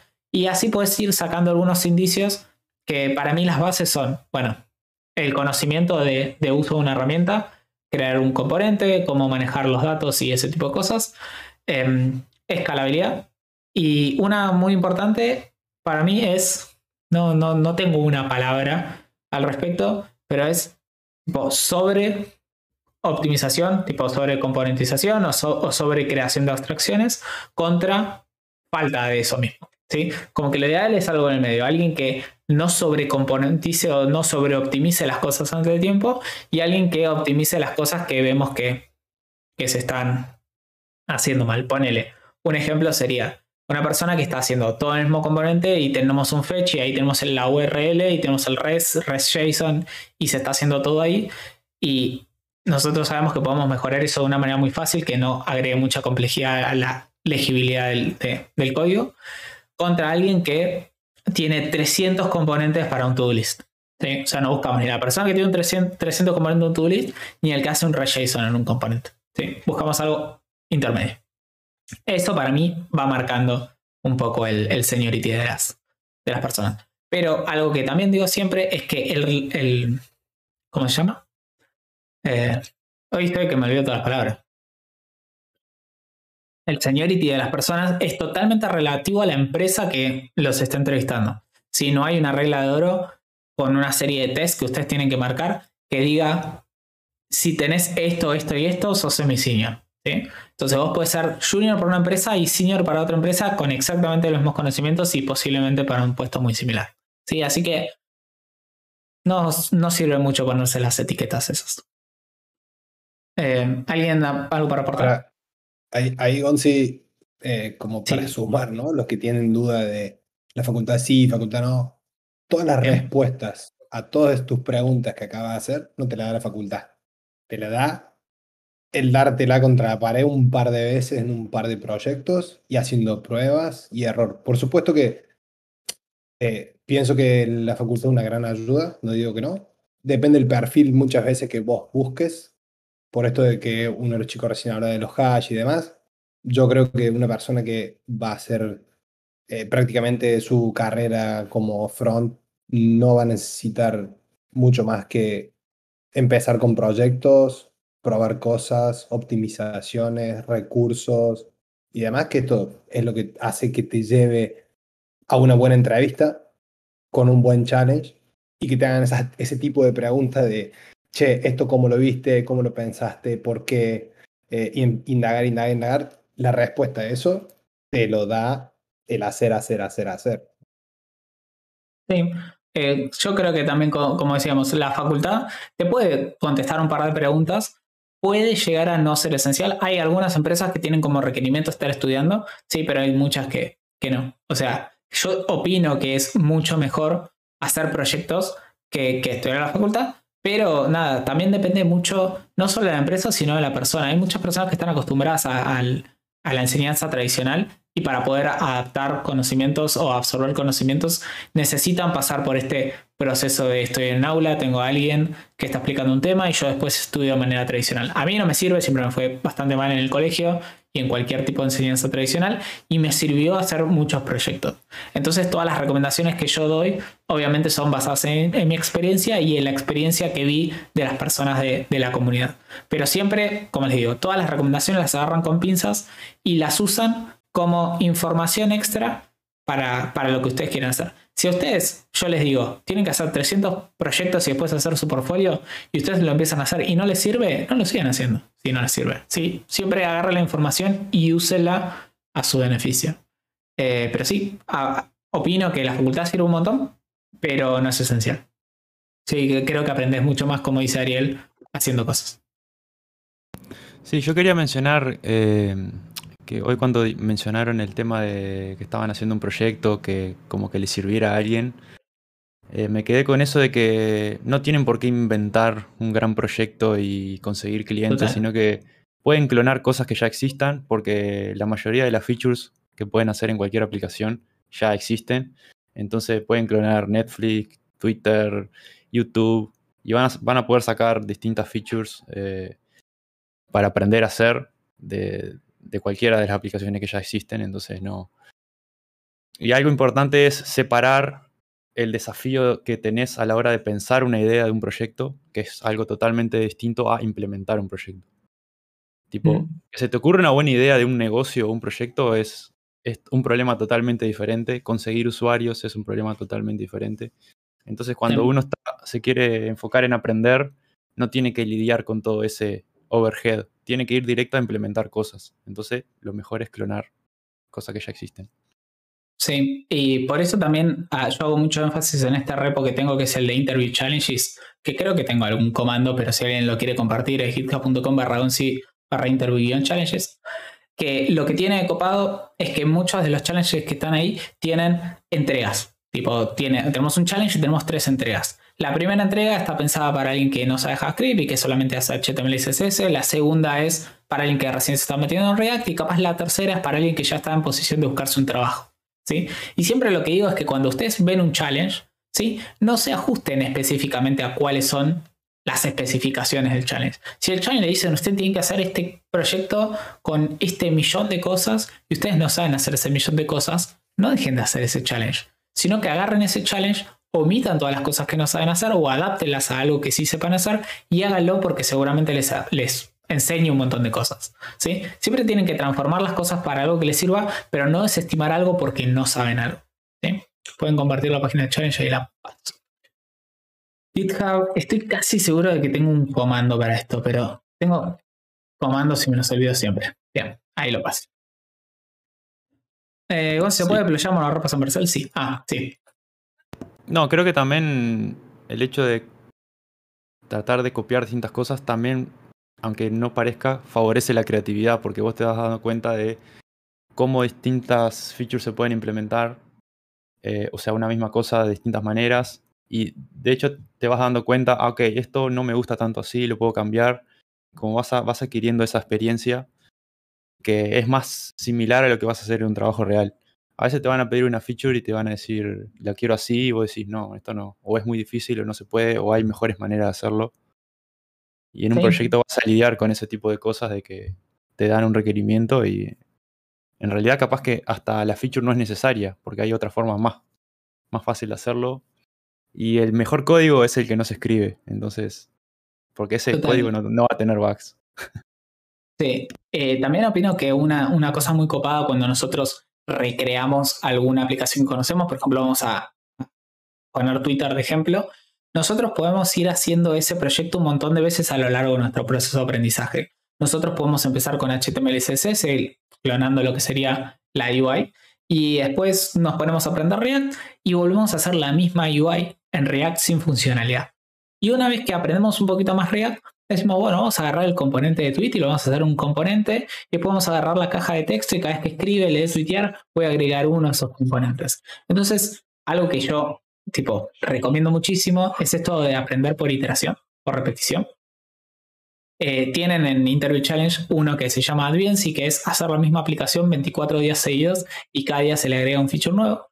Entonces, es esto, es empezamos con algo y lo vamos iterando. Y para mí es mucho más útil tirar algo y empezarlo otra vez que agarrar y ir iterando, o sea, hacer una cosa y el otro día agregarle una funcionalidad nueva y una nueva, porque cada vez que hacemos lo mismo y cada vez que repetimos, aprendemos algo nuevo que antes no. Eh, y, y, nada, me parece realmente muy útil, está muy bueno y por lo menos a mí me sirve. Así que nada, fíjense si a ustedes les sirve, si les gusta y, y nada, y ya está. Ah, siempre adapten a lo que necesiten. El Repo Interview Challenges no es porque lo haya hecho yo y, me da autopromoción, pero está muy bueno porque tiene challenges muy diferentes uno de otros. y para diferentes tipos de perfiles. Así que métanse, pruébenlos, forquenlos, háganlos y adáptenlo a lo que, a lo que quieran. Um, Frantech Art dice, qué difícil ser junior DevOps. Las empresas le piden al junior, le piden como si fuera semi-senior. Pasa en prácticamente toda la rama de IT. Pero sí, eh, hay veces que yo me río porque veo las publicaciones junior y tienen muchísimos más requerimientos que la de semi-senior o senior. Em, hola, un compañero me entendió mal por chat, y me hizo hacer git merge abort y perdí todo. Por suerte encontré una carpeta con nombres de archivos raros que tenía todo. Tuve que ir archivo por archivo viendo cuál era cuál. Bueno, ese, ese momento es en el que chivas frío y decís, ¿qué está pasando acá? Recuerdo una vez que me pasó, bueno, cuando borré development me pasó, pero también me pasó un par de veces que sin querer, tipo, le di estas. Antes de que, de que Visual Studio Code implemente eso, eso que cuando vos pones el, el, el limpiar el stage, te dice, cuidado, si haces esto no se puede recuperar. Bueno, antes no estaba ahí, yo sin querer lo toqué y perdí todo el trabajo de dos semanas. Um, Hola, una pregunta. ¿Cómo es que funciona el Get Source Props de Next? ¿Se debe usar siempre en el mismo archivo page o cómo es que funciona? Solamente se puede usar en page y cada vez que entra un request se ejecuta Get Source por cada usuario que entre. Bueno, si me dejé el Discord, pero pregunto por acá. ¿Qué pueden contar sobre Unit Test a nivel front? ¿Librerías buenas prácticas? Yo, cuando estamos haciendo aplicaciones web, siempre recomiendo Unit Test, Unit Test para funciones, test de integración para páginas, test de integración en tu eh, test de integración en tu unit test para funciones y componentes tipo botones y esas cosas, integration test para pedazos de aplicación, para flujos y end-to-end test para flujos completos. Generalmente yo no hago end-to-end test, hago integration test y unit test, pero unit test para funciones con Jest, test de, unitarios con componentes con React Testing Library o de integración con Cypress. Ese es mi stack. Em, yo en laburo uso GitHub Desktop y la verdad que está bárbaro. Tenés historial de commit y toda la bola. Puedes hacer cosas y es hermoso. Sí, yo creo que cualquier cosa que le sirva a alguien, totalmente aceptado. Sea visual o sea command line. Esta ya la, la contesté. Ah, cuando pregunté qué era FSSK es File System Check. Todos los días se aprende algo nuevo. Em, ¿Es recurrente hablar de complejidad en las reuniones acerca del proyecto que están trabajando? No entendí. ¿Alguien acá entendió de, de qué va la pregunta? Mm, ¿Complejidad en qué sentido? De... O alcance del proyecto. Tipo, si es complicado el trabajo. O sea, estás en una entrevista de trabajo y te preguntan qué tan complicado es el trabajo en el que estás hoy en día. Eh, no, no, por lo menos no entendí. Recuerden, gente, lo repito porque el público se renueva. Si alguien quiere meterse a hablar o aportar o hacer alguna pregunta o contestar o contar algo, simplemente entra al Discord, canal stream, aparece acá y cuando aparecen acá levantan la manito y los meto para qué, para charlar. ¿Qué ejemplo de proyectos darían de ejemplo para un buen portfolio? Yo creo que hablando de frontend developer, el de quién es este Pokémon es muy bueno porque es visualmente atractivo, eh, hace al usuario interactuar con algo y, también muestra algunas de las funcionalidades como conectarnos con una API o, interactuar con el DOM y cosas así. Me parece un muy buen proyecto para, para tener. Después algún clon de alguna plataforma conocida, tipo Mercado Libre o algo por el estilo, y algún e-commerce. Me parecen tres buenos proyectos. Eh, siempre tomar en cuenta de que nuestro portfolio es un proyecto también. Así que es importante que sea interactivo y que sea copado para que cuando la gente lo navega, lo navegue, eh, se sientan copados. ¿Qué opinas de la carrera de ciencias de la computación de la UBA? No tengo ni la más mínima idea, nunca hice nada ahí. ¿Alguien estudió en la UBA? Carrera de ciencias de la computación, que quiera levantar la mano y contar. Todos acá son re de la UTN, me parece. Eh, bien. ¿Cómo te mantienes motivado cuando llevas años? No estoy motivado, esa es la, realidad. eh, Inserte el meme de Hulk. Claro. Eh, no, la, la posta es que, nada, eh, generar contenido a mí me, motiva bastante. De vez en cuando hago ejemplos y, pruebo librerías y ese tipo de cosas. Y eso a mí me gusta y me mantiene motivado. Eh, por eso también creo que generar contenido es muy importante para, para mantenerse en la comunidad. Además, cuando estamos en la comunidad y en el Discord haces preguntas acerca de librerías o acerca de flows o cosas así, siempre terminas haciendo algún ejemplo, probando alguna cosa nueva. Y, y también sirve para ver qué está haciendo la comunidad, qué librerías están usando, qué cosas están haciendo. Estar en comunidad ayuda un montón. Sabiendo Java intermedio puede ser un semi-senior. no sé. Mis felicidades a las personas que consiguieron trabajo esta semana. Sí, felicitaciones a, todas las personas de la comunidad que consiguieron trabajo y a las que no consiguieron trabajo van a conseguir, seguramente. Así que sigan metiéndole. Hola, ¿en qué momento de aprendizaje consideras integrar TS a los proyectos React? Si vienen de algún lenguaje tipado, onda Java o cosas así, pueden hacerlo desde el principio. Y mm, creo que está bueno integrar TS lo antes posible. Eh, realmente creo que ayuda muchísimo.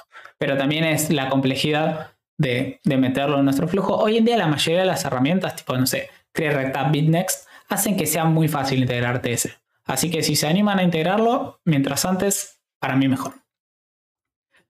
Em, alguien, recuerdan que si quieren hablar, me levanta la mano y si hay alguien de acá que quiera hablar, me interrumpe y listo porque yo no estoy mirando. Además, el streaming que hiciste el otro día con transformando ah. aplicaciones a TypeScript. Ya me había olvidado. Eh, sí, eh, creo que está ir progresivamente también se puede, o sea, ir tipando pequeñas cosas, no precisas que sea 100% TypeScript. Total. la ayuda eh, que te da es tremenda, o sea, cuando querés refactorizar algo es el día y la noche. sí, sí, totalmente. Em, si no lo vieron y alguien lo puede compartir en el chat, es un, un, stream que hicimos la semana pasada en el que agarramos proyectos de la comunidad de JavaScript y React y los migramos a React con TypeScript. Em, y lo hicimos progresivamente y con proyectos que yo no había visto antes. Así que agarramos un proyecto que estaba en JavaScript, le instalamos TypeScript y después los migramos. Así que nada, muy buen stream. Eh, si quieren hablar, entran al Discord, van al canal de Stage y tienen un botón de levantar la mano y cuando levantan la mano yo les doy OK y ya pueden hablar. Ahí veo a Pepa. ¿Cómo está Pepa? Si quieres hablar, levanta la mano y te, te zoom. Ahí está. Em, ¿Cómo va, Pepita? Está muteada. Todo bien, ¿y vos, Gonzi? Acá, eh, las cosas que me haces hacer, ¿eh? Yo la verdad que nunca había hablado en, en Discord, solamente lo había usado para, para viciar alguna vez, pero nada más. Y está perfecto, acá yo, yo, te invito a Twitch, te invito a, Discord. Es la primera vez en muchos lados. Me hice Twitter por tu culpa, todo así, todo así. Me llevas para. ¿Cómo? no, como por mi culpa. Re bien. re bien. Una influencia positiva, entonces. Claro. Sí, sí. Depende para que uses Twitter, positivo o no. No, eh, debo ahí empezar a escribir un poco de contenido, de, de echar ahí algunos tuiteros copados, pero, pero bueno, la verdad que falta mucha info, así que prometo empezar con algunos hilos interesantes de info porque las preguntas se repiten. Las preguntas se repiten, siempre, siempre están las mismas dudas, así que está bueno que queden en, algún lugar. Sí, eh, y, falta contenido, sí. Quería una voz femenina, pero estoy rota, tengo una gripe tremenda, la verdad que parezco la gata Varela más que una mina, pero bueno, ¿qué va a hacer? Es lo que hay. Eh, está bien, a mí me, hubiese gustado que, haya mujeres que vengan a, hablar sobre algunos temas tipo lo de estudio de la facultad o cosas así, porque bueno, está obviamente la, realidad de hombres y mujeres, tanto para conseguir trabajo, para estudiar y todo eso, es totalmente diferente. Así que nada, si, si hay alguien más que se quiere sumar, eh, también estaría bueno que, que, cuenten su experiencia. Y Pepa, que tenemos acá, es una crack de lo que es recruiting. Así que estaría buenísimo que hagas algunos hilos para, para gente. Yo creo que puedes hacer hilos como de, de dos puntos de vista totalmente diferentes. Uno es para lo tuyo, tipo recruiting, cómo podemos ser mejores recruiters y cómo podemos hacer cosas. Y otro es para la otra parte, tipo, cómo podemos ser mejores candidatos. Para... A mí me gusta siempre ponerme del, lado de la gente. Perdonen, estoy rodeada de mis hijos, así que hay, como, como ruidos de niños por acá, pero, pero siempre del lado de la gente. Primero voy a empezar por eso y después por ahí algo de contenido para los recruiters, pero de los recruiters hay mucha gente hablando de recruiting. Creo que los candidatos están un poco abandonados, así que eso está bueno. Voy, voy a tomar esa posta y me comprometo con la comunidad a armar algo y, a compartir. Claro, sí, eh, yo creo que tipo cómo ser un mejor candidato es algo importantísimo. Porque en los simulacros de entrevista, vos viste la cantidad de gente que hay en los simulacros de entrevista, de gente que no sabe qué esperarse en la entrevista. Y yo puedo ayudar desde el punto de vista de cómo afrontarte con la entrevista técnica, pero para llegar a la entrevista técnica tienes que pasar la anterior. Eh, Y no y como vos bien dijiste también, hay, hay, hay mucho miedo, muchos prejuicios del lado de los chicos, ¿viste? A veces les da, les da cosa, no saben con quién se van a encontrar del lado de, la, de la empresa. Hay, em, como vos bien decís, los procesos están rotos, entonces a veces es difícil em, saber cómo te van a tratar. A mí me, me parte al medio, pero muchas veces los chicos me agradecen el trato me parece como una condición básica, ¿me entendés? ¿Cómo me vas a agradecer que te trate bien? Digo, para mí es, eh, como para, es como decir buen día, no sé, es para empezar a hablar. Y bueno, y la verdad que, pero bueno, me manejo así en general en todo, pero se ve que no hay mucho destrato también en este rubro em, y sobre todo para los juniors, así que nada, creo que, que, es algo que, un contenido que me tengo que poner creativa y escribirlo, ¿no? Me cuesta mucho así eh, bajar el contenido eh, de, la charla a algo que quede copado en 120 caracteres, pero bueno, voy a tratar de, hacerlo. Sé que igual son que 280. Son, 280, sí, así que tengo un poquito más de margen. Los hilos ayudan un montón. La gente se, lo, se los guarda un montón, lo leen después. Nada. Eh, vamos a estar ahí preparados para retuitear cuando, cuando lo hagas. Creo que le llegaron los, niños a Pepa. Eh, acá dice Diego estudió Les vengo a buscar consuelo porque recién salgo de una entrevista y siento que no me fue muy bien. Como había dicho Pepa en ese momento, no. O sea, uno puede sentir que no fue bien y en realidad fue bien. Yo, eh, en mi experiencia, conté con Ethermax que pensé que me había ido bien, me había sacado un 3 sobre 100. Así que no siempre es como. No, no sabía eso, sí. Sí, fue excelente. Me contrataron eh, y me, pasaron el examen tres meses después. Me lo mostraron y yo les pregunté por qué me contrataron y me dijeron que porque habían visto que yo tenía mucha, mucho interés en aprender. Em, y bueno, así que aunque les haya ido mal. Eso con alguien de esta comunidad hace poco, digo, e, era una entrevista de Junior, no le tomamos el. O sea, no, no le tomamos el mismo examen a los juniors que a, que a las personas que tienen un poco más de seniority y el chico lo quiso hacer igual y la rompió toda. O sea, ya estaba contratado. Nosotros no le dijimos nada. Le dijo, yo quiero hacer el examen, me estoy mudando, pero me lo mandan igual. Un poco lo que vos decías hace un rato, ¿no? De, de, aprovechar los exámenes como instancias de aprendizaje, ¿no? Y, y, le dijimos, bueno, dale, dale, y te lo mandamos él no sabía que ya estaba contratado, que ya todos nos habíamos dicho, sí, sí, sí, sí. Y bueno, hizo el examen y la rompió toda. Así que nada, y después nos empezamos a desesperar como, no, ahora no me va a aceptar, que nos acepte, viste, como, después empezás como a decir, por favor que acepte la propuesta, porque ya estábamos todos re manija.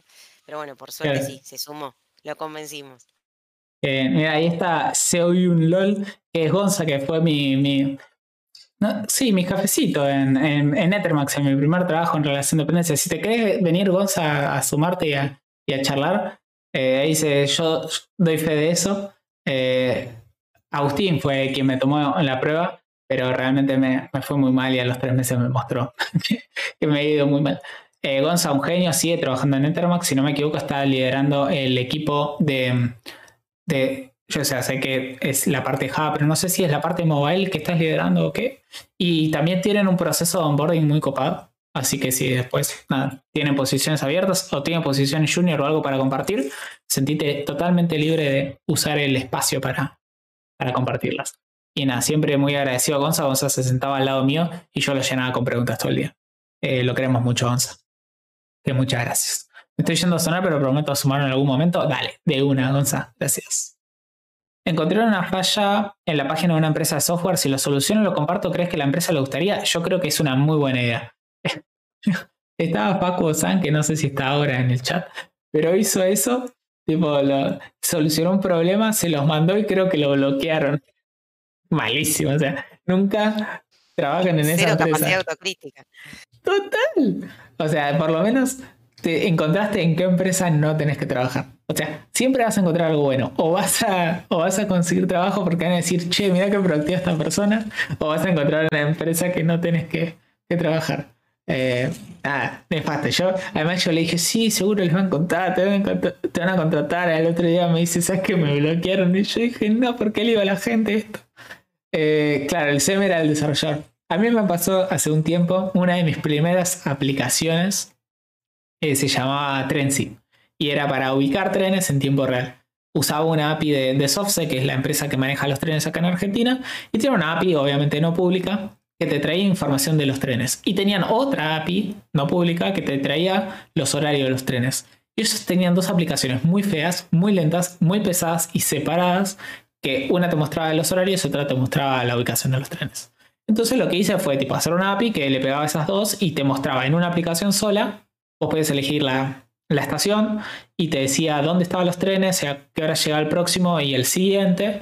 Entonces recibía mensajes re lindos tipo de una de, una, de un papá que llevaba a la hija para el colegio. Decía, antes teníamos que ir 20 minutos antes porque no sabíamos cuándo venía el tren y ahora yo puedo estar más tranquilo en casa y llevarla solo cuando, cuando está por llegar al tren porque vivimos cerca y me ayudó un montón y, todo eso.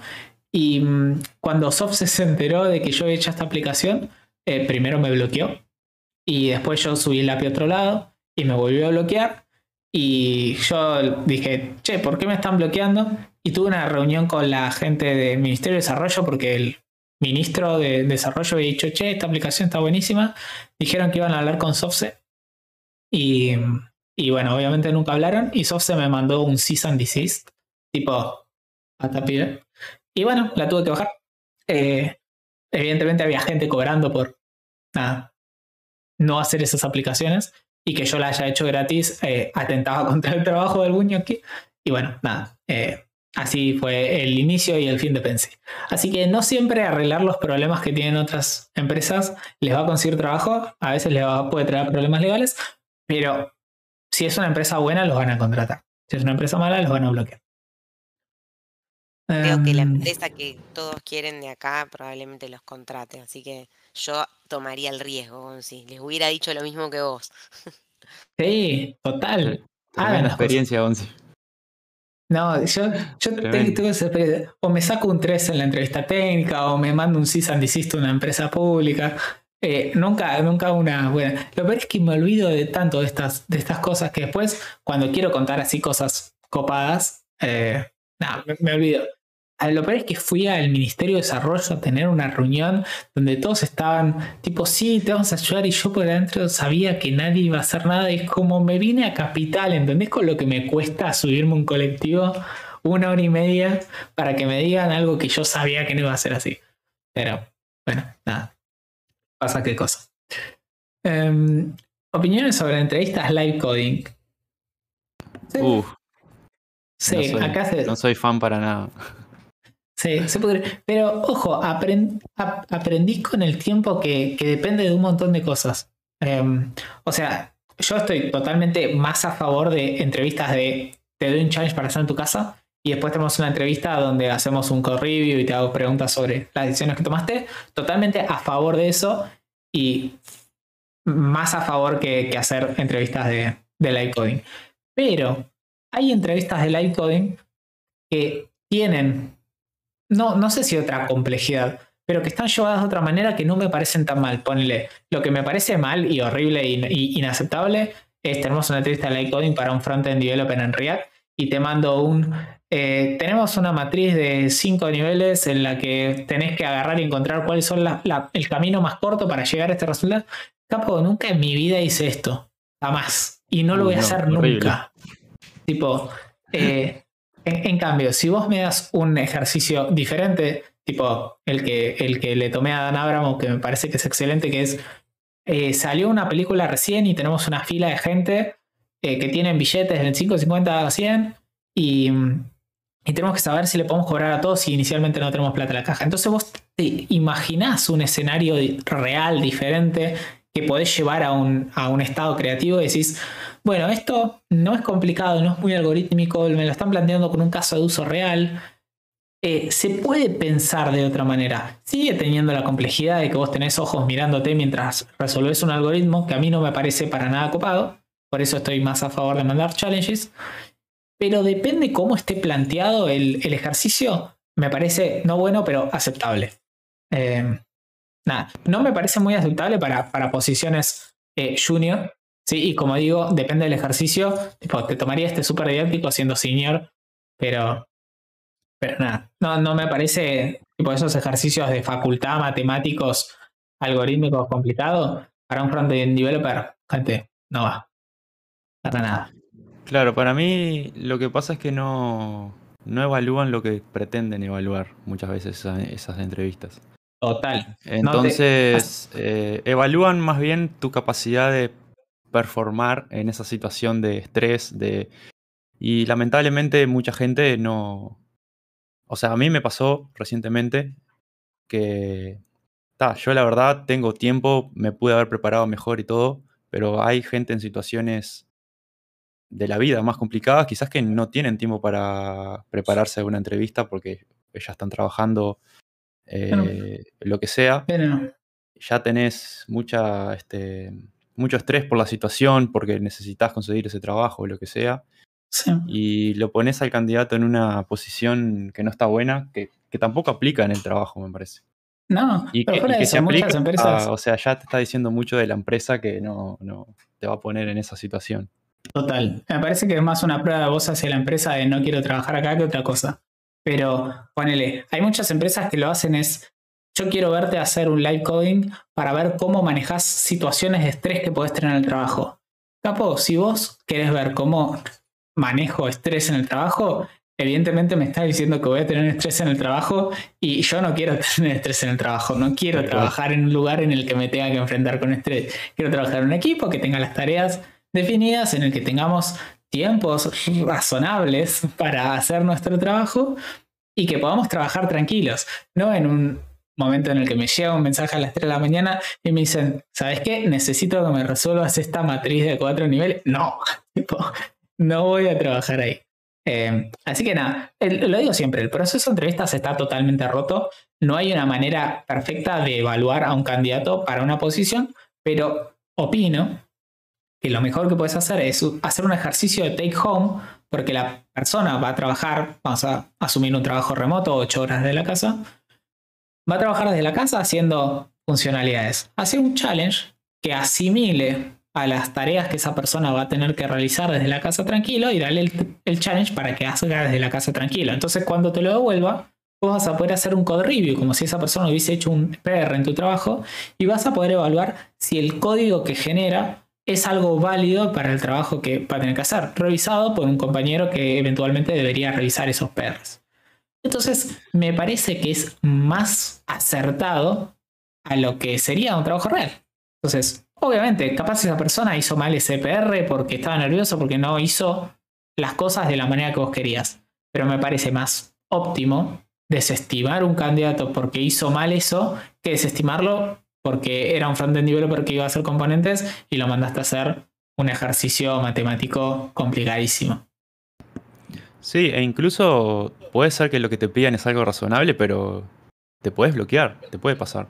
Total. Este, no, hay otra cosa que sí estoy re de acuerdo con eso, de que el enfoque tiene que ser más eh, de revisar la solución con el candidato, de preguntarle por qué tomó una decisión y no otra, darle recomendaciones, eh, hacerle preguntas sobre el código, o quizás no tanto sobre el código en sí, porque hoy en día, no sé, hay cosas que de sintaxis o lo que sea que son más debatibles que otra cosa, pero sí, ¿qué decisiones?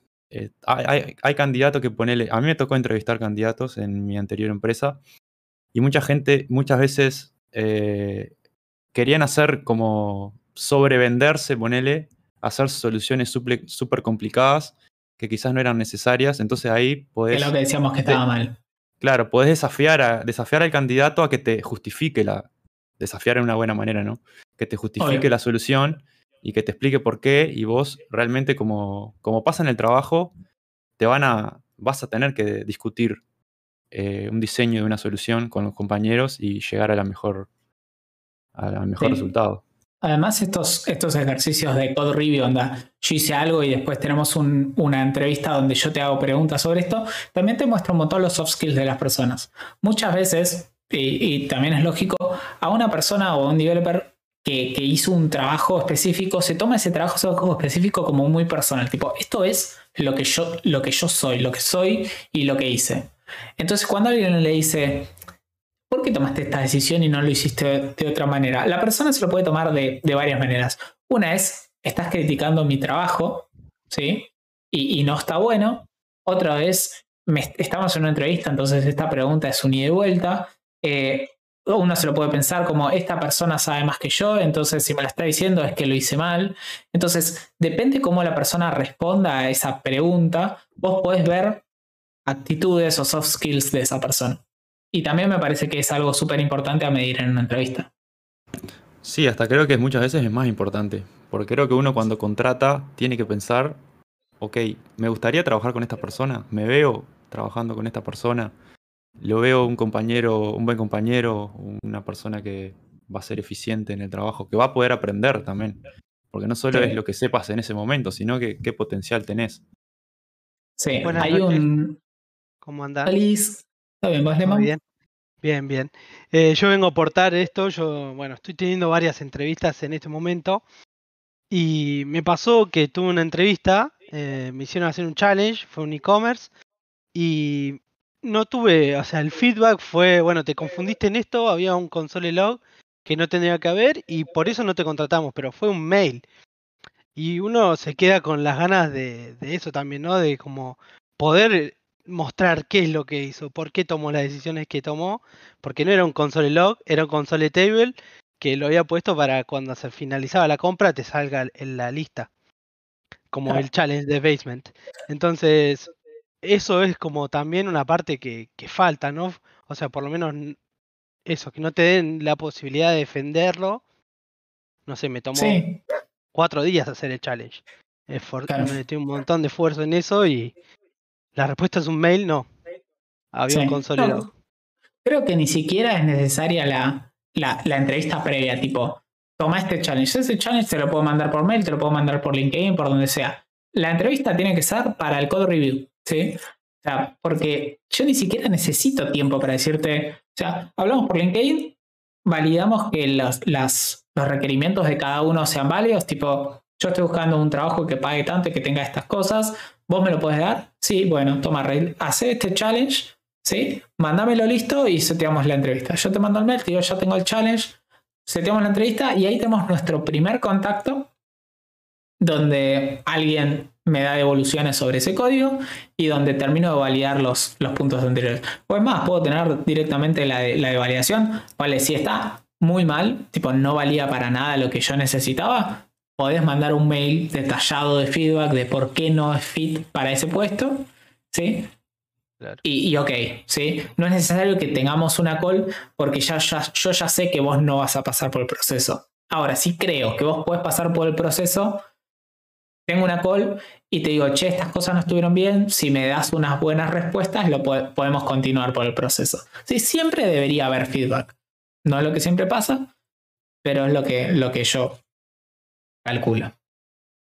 Em, a ver, ¿cómo fueron las entrevistas para Junior en el sentido de las preguntas? ¿Son las típicas de cómo te ves en cinco años o más bien son challenge técnicos?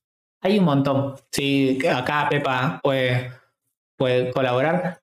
Cada proceso es diferente, porque yo tuve entrevistas de siete pasos donde tuve entrevista con un psicólogo, tuve entrevistas con alguien de venta, tuve entrevista con alguien técnico, con alguien de recruiting, y hay empresas que tienen una call sola con alguien tipo el CTO y ya está. Entonces, nada, ¿vos qué opinás? A mí, me, a mí me pasó un poco igual. Yo trabajé en varias empresas de tecnología y bueno, las entrevistas también son el reflejo de, bueno, de las empresas, ¿no? Em, puntualmente donde trabajo ahora, eh, los juniors por lo general los entrevistamos eh, más, pero porque somos más contenedores, ¿no? Es como esto justo que, decían, ¿no? De que tengan una buena experiencia. Yo por lo general, si es alguien que viene de la comunidad, me sumo en todo el proceso, em, pero más que nada para que tengan un, para que puedan hacer de este proceso un proceso de aprendizaje, ¿no? Como esto que pasábamos, que decíamos, che, capaz quedás, capaz no, pero que, que la experiencia en sí misma sea un aprendizaje. Entonces, em, en, la entrevista de Juniors, mm, en justo tenemos como el mismo orden que decía Gonzi recién, digo, como entrevista primero el equipo de, recursos humanos, que en nuestra empresa se llama People, y bueno, entrevista a Macarena o Agustín, que son chicos de mi equipo, y bueno, y a partir de ahí, si le ven buen feedback con los proyectos, con la gente que integra esos proyectos, eh, se, pasa como una entrevista em, técnica donde previamente se le manda como un challenge para hacer para poder de alguna manera en la técnica validar algunas cuestiones, ¿no? Algunas preguntas y demás. Con los juniors puntualmente a veces vamos directamente a la entrevista técnica para entender qué conceptos maneja y cuánto pedirle del challenge, ¿no? Qué nivel de profundidad pedirle. Porque, porque a veces el challenge es, bastante completo, entonces el junior hay que ver hasta dónde puede llegar a desarrollarlo, ¿no? Eh, por ahí hay gente que no tiene experiencia, pero tiene un montón de, de bagaje o de, o de, recorrido teórico conceptual y le va bárbaro en el challenge, ¿no? Pero hay otros que no tanto. Entonces, para que no lo vivan de mal, Em, y no lo iban. Y, bueno, algunos chicos les pasamos el challenge e intentan hacerlo. Eso está bueno, porque por lo menos hicieron el intento, más allá de que funcione o no. ¿no? Y hay algunos chicos que directamente nos dicen, no, no estoy como, no se sienten como a la altura y, no, no quieren seguir avanzando. Pero siempre tratamos de que la entrevista técnica somos varios, yo a veces me sumo también, y que bueno, y que sea una instancia misma donde se lleven un feedback, ¿no? De qué cosas están, están bien posicionados y en qué cosas no. Y a veces van, va increciendo la entrevista. Si hacemos una pregunta más básica y vemos que ya ahí está más incómodo o hace un poco de agua o no tiene muy claro el concepto, no le preguntamos algo tres veces más difícil. Digo, es como ya está, es como, bueno, no, no, no alcanza para el nivel de junior que tenemos nosotros en nuestra empresa, ¿no? Eh, a lo mejor en otra empresa con, esa, con ese nivel de conocimiento ya estás, ¿no? Y ni hablar si la empresa está buscando juniors para hacer una escuelita, donde probablemente el nivel técnico necesario sea más bajo aún, ¿no? No entran directamente a, un proyecto, sino que entran a formarse. Entonces buscan otro tipo de de actitudes y, de conocimiento técnico, ¿no? Pero bueno, a partir de eso, eh, em, el proyecto es un mundo, el proceso es un mundo. Lo, ideal siempre es tomar como proceso de aprendizaje. Yo también chernié en un montón. Digo, y, se supone que vivo esto, ¿no? Y, también me ha ido mal en un montón de procesos. Y he empezado procesos estando re ilusionada porque eran empresas donde quería trabajar y del otro lado me he encontrado con gente que era una cucharada de moco. Y yo decía, ay no, por Dios, no puedo trabajar con esta persona. Menos mal que me tocó esta persona en la entrevista, porque si son así, nada es lo que yo me había imaginado, ¿no? Como que a veces también te pasa un poco eso, ¿no? Que, está bueno el proceso porque te da em, como la foto de, cómo te hacen sentir, ¿no? Creo que eso es súper importante. Bueno, hay un mundo, las preguntas nunca, yo nunca hago una misma pregunta en, una call y otra, digo, así que es imposible que sea una pregunta estándar, ¿no? Es como vamos viendo en función de la persona. Nunca trato del CV ir mirándolo en la entrevista, ir construyéndolo con la persona. Trato de no mirarlo mucho antes para no generarme ningún preconcepto. Digo, lo voy conociendo y voy viendo el CV ahí. Em, sí me gusta tenerlo aunque sean juniors y aunque no tengan mucho para poner, me gusta tener qué proyectos hicieron, me gusta ver algo de la persona mientras vamos charlando o antes, un ratito, cinco minutos antes. Em, y eso es creo, creo que lo, que les puedo compartir por ahora. Nada, si después hay más preguntas, obvio que estoy para lo que necesiten, pero, pero creo, que, creo que es por ahí. Sí, yo creo que algo que, recomiendo, que, que, no lo vi en muchas empresas, es algo que que no, no digo que lo creé yo, pero que lo empecé a implementar cuando, vi, cuando hice varios challenges acá para la comunidad, es esto de las entregas. o sea, yo cuando vas a Interview Challenge, llegas por ejemplo al de SimpleCard, eh, tenés entregas, tenés la entrega 1, la entrega 2 y la entrega 3. Vamos a decir, en el SimpleCard tenés que hacer una aplicación que tiene un carrito de compras. O sea, tenés varios productos y los tenés que agarrar en un carrito, puedes mostrar un total basado en, los productos que agarraste. La entrega número 1, este, yo te doy una aplicación que visualmente ya está completa, ¿sí? pero no funciona, no anda nada. Entonces la primera entrega te dice, nuestro equipo de diseño nos dio este, esta aplicación ya terminada, pero tiene estilos globales. Entonces tenés que agarrar y cambiar los estilos globales para usar una solución de diseño de estilos que a vos te guste. Entonces una persona que es solamente para una posición de maquetado o una posición muy junior que todavía no vio JavaScript o no vio React, puede terminar el challenge en la entrega número uno. ¿sí? Y después tenés una entrega número dos donde te dice, che, ya que hiciste la entrega número uno, tenés la entrega número dos donde tenemos que hacer que algunas eh, de las funcionalidades o todas las funcionalidades de la aplicación funcionen. El botón de agregar un producto, el de agregar, el de sumar, el de restar, el de eh, la suma de los productos totales. Tenés que implementar todo eso. Entonces alguien que ya es para un puesto un poquito más arriba puede implementar esas cosas y vos sabés que la entrega número 2 vas a tener un perfil para cierto otro puesto. Y la entrega número 3 es basado en haber terminado la entrega número 1 y la entrega número 2. La entrega número 3 es, bueno, ya que hiciste todo esto, vamos a agregar una funcionalidad extra. Vamos a hacer que todo esto viva en un context y que tengas un hook reutilizable para poder usar en otros proyectos y con conexión a local storage. ¿sí? Entonces vos sabés que la persona que termine la entrega 3 está posicionada para el mismo puesto anterior, pero con un seniority más alto. Entonces vos puedes mantener un mismo challenge con diferentes entregas que te pueda servir para diferentes puestos. Y eso me parece bastante útil porque hace que vos tengas que corregir menos cantidad de cosas, ¿sí? Y basado en la cantidad de entregas que te dio, puedes usarlo para diferentes puestos.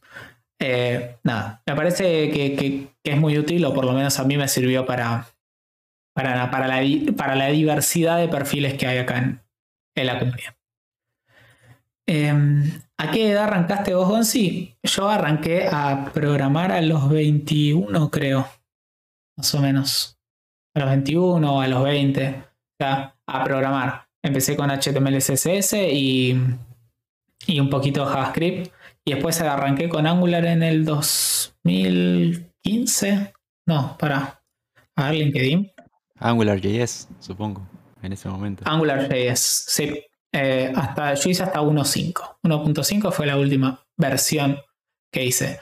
Tuve mi primera experiencia laboral, que fue en Ethermax, la tuve en el año 2015.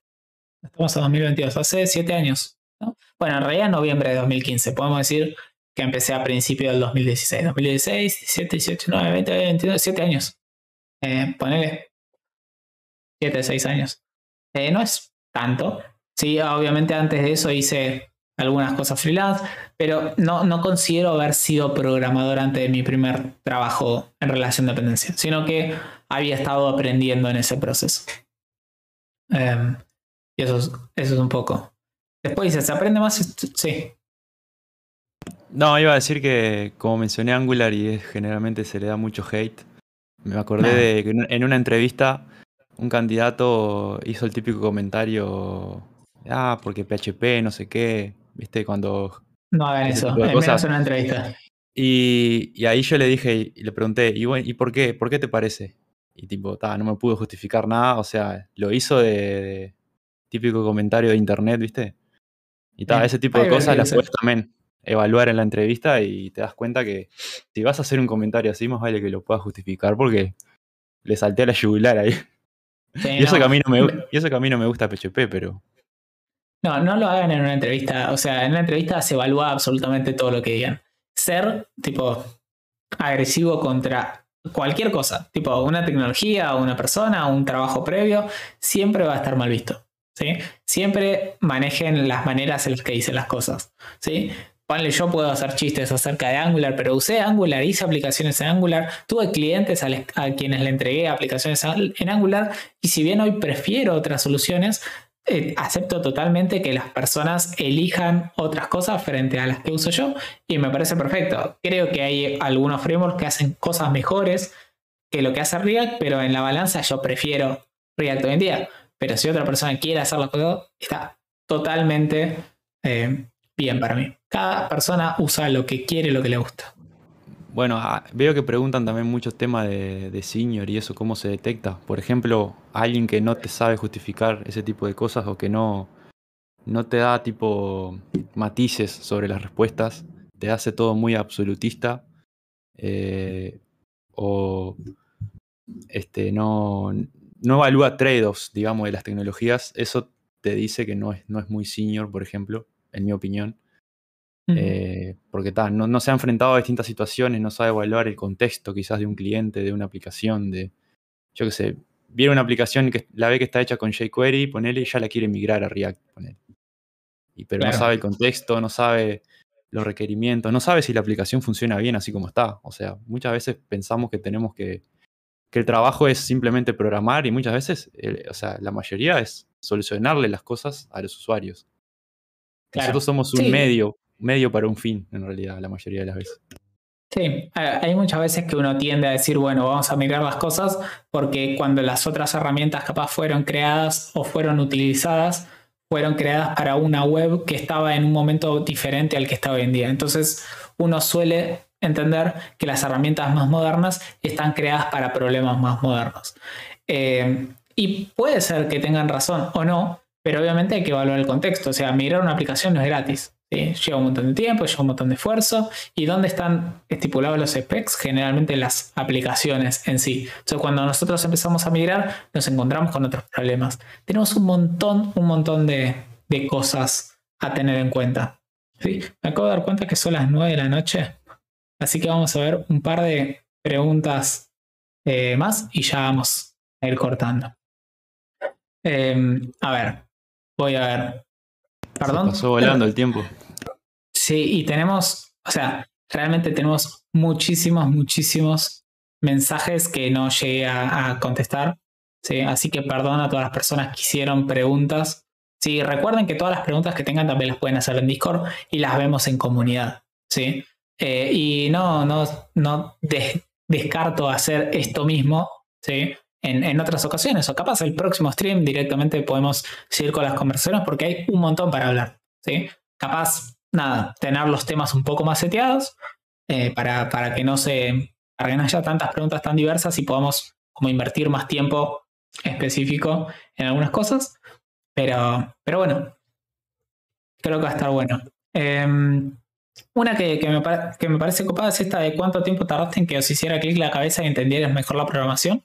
La realidad es que nunca. O sea, creo que, que siempre, o sea, es, no, no hay un clic, sino que hay un millón de clics para cada cosa diferente. Y hay un montón que tuve y hay un montón que me faltan tener. Eh, y, eso lo hablé también un poquito en el, en el hilo de, de, aprender en público, que cada vez que ustedes tengan uno de esos clics, que lo anoten porque realmente si lo comparten van a ayudar un montón a otras personas. Así que nada, eh, se meten con eso. Eh, bueno. agregar un no dato, Gonzi. ¿Sabes qué eso en psicología cognitiva? Tiene un nombre, se llama conocimiento ajá. Ah, moment. Sí. Así que nada, es como. Realmente está estudiado. Es, son un y son excelentes. no es una sola vez. Sí. sí, los aha moments son claves en cualquier proceso de aprendizaje, pero en programación lo que tienen es que muchas veces son remarcados. Eh, hay muchas veces que, capaz ese aha moment en, otros rubros depende de, capaz me fui a dormir y me di cuenta de algo que había estado pensando todo el día. Capaz en programación podemos tener varios de esos el mismo día, o capaz podemos tener uno en un año. ¿sí? Eh, pero realmente anótenlos, coméntenlos porque pueden ayudar a un montón de otras personas. Em, y, bueno, todas las preguntas que ustedes tengan, pues, si quieren hablar con Pepa específicamente, Penélope Mauro en, en LinkedIn, Pepa Serotonina en Twitter. Y si no, también está como Pepa en el Discord. Y, se comprometió a hacer hilos. así que. Me, quedo en el Discord, así que me pueden ah. tirar chats ahí y me quedo. Sí, yo voy a dejar el stage abierto. pero obvio me quedo en el Discord. Yo voy a dejar el stage abierto ahora cuando, cuando termino. Yo me voy a ir, pero si alguien se quiere quedar hablando, está totalmente abierto. Y también pueden ir a los canales de voz y quedarse hablando. No es necesario que yo inicie un canal de voz. Simplemente se meten ahí y esperan a que se suma más gente y se ponen a charlar. Así que eso, más que bienvenido. Y tengo una noticia y es que hoy tenemos sorteos y tenemos dos becas de talent, de, talent de, de Platzi de dos meses, creo. A ver. Tenemos dos becas de dos meses. De dos meses. Em, así que, genial. Y no hablé con Talently. Y, y, ah, y a Pepa no le pregunté si sorteamos algo hoy, pero la tenemos acá. Así que no sé. Y si les parece,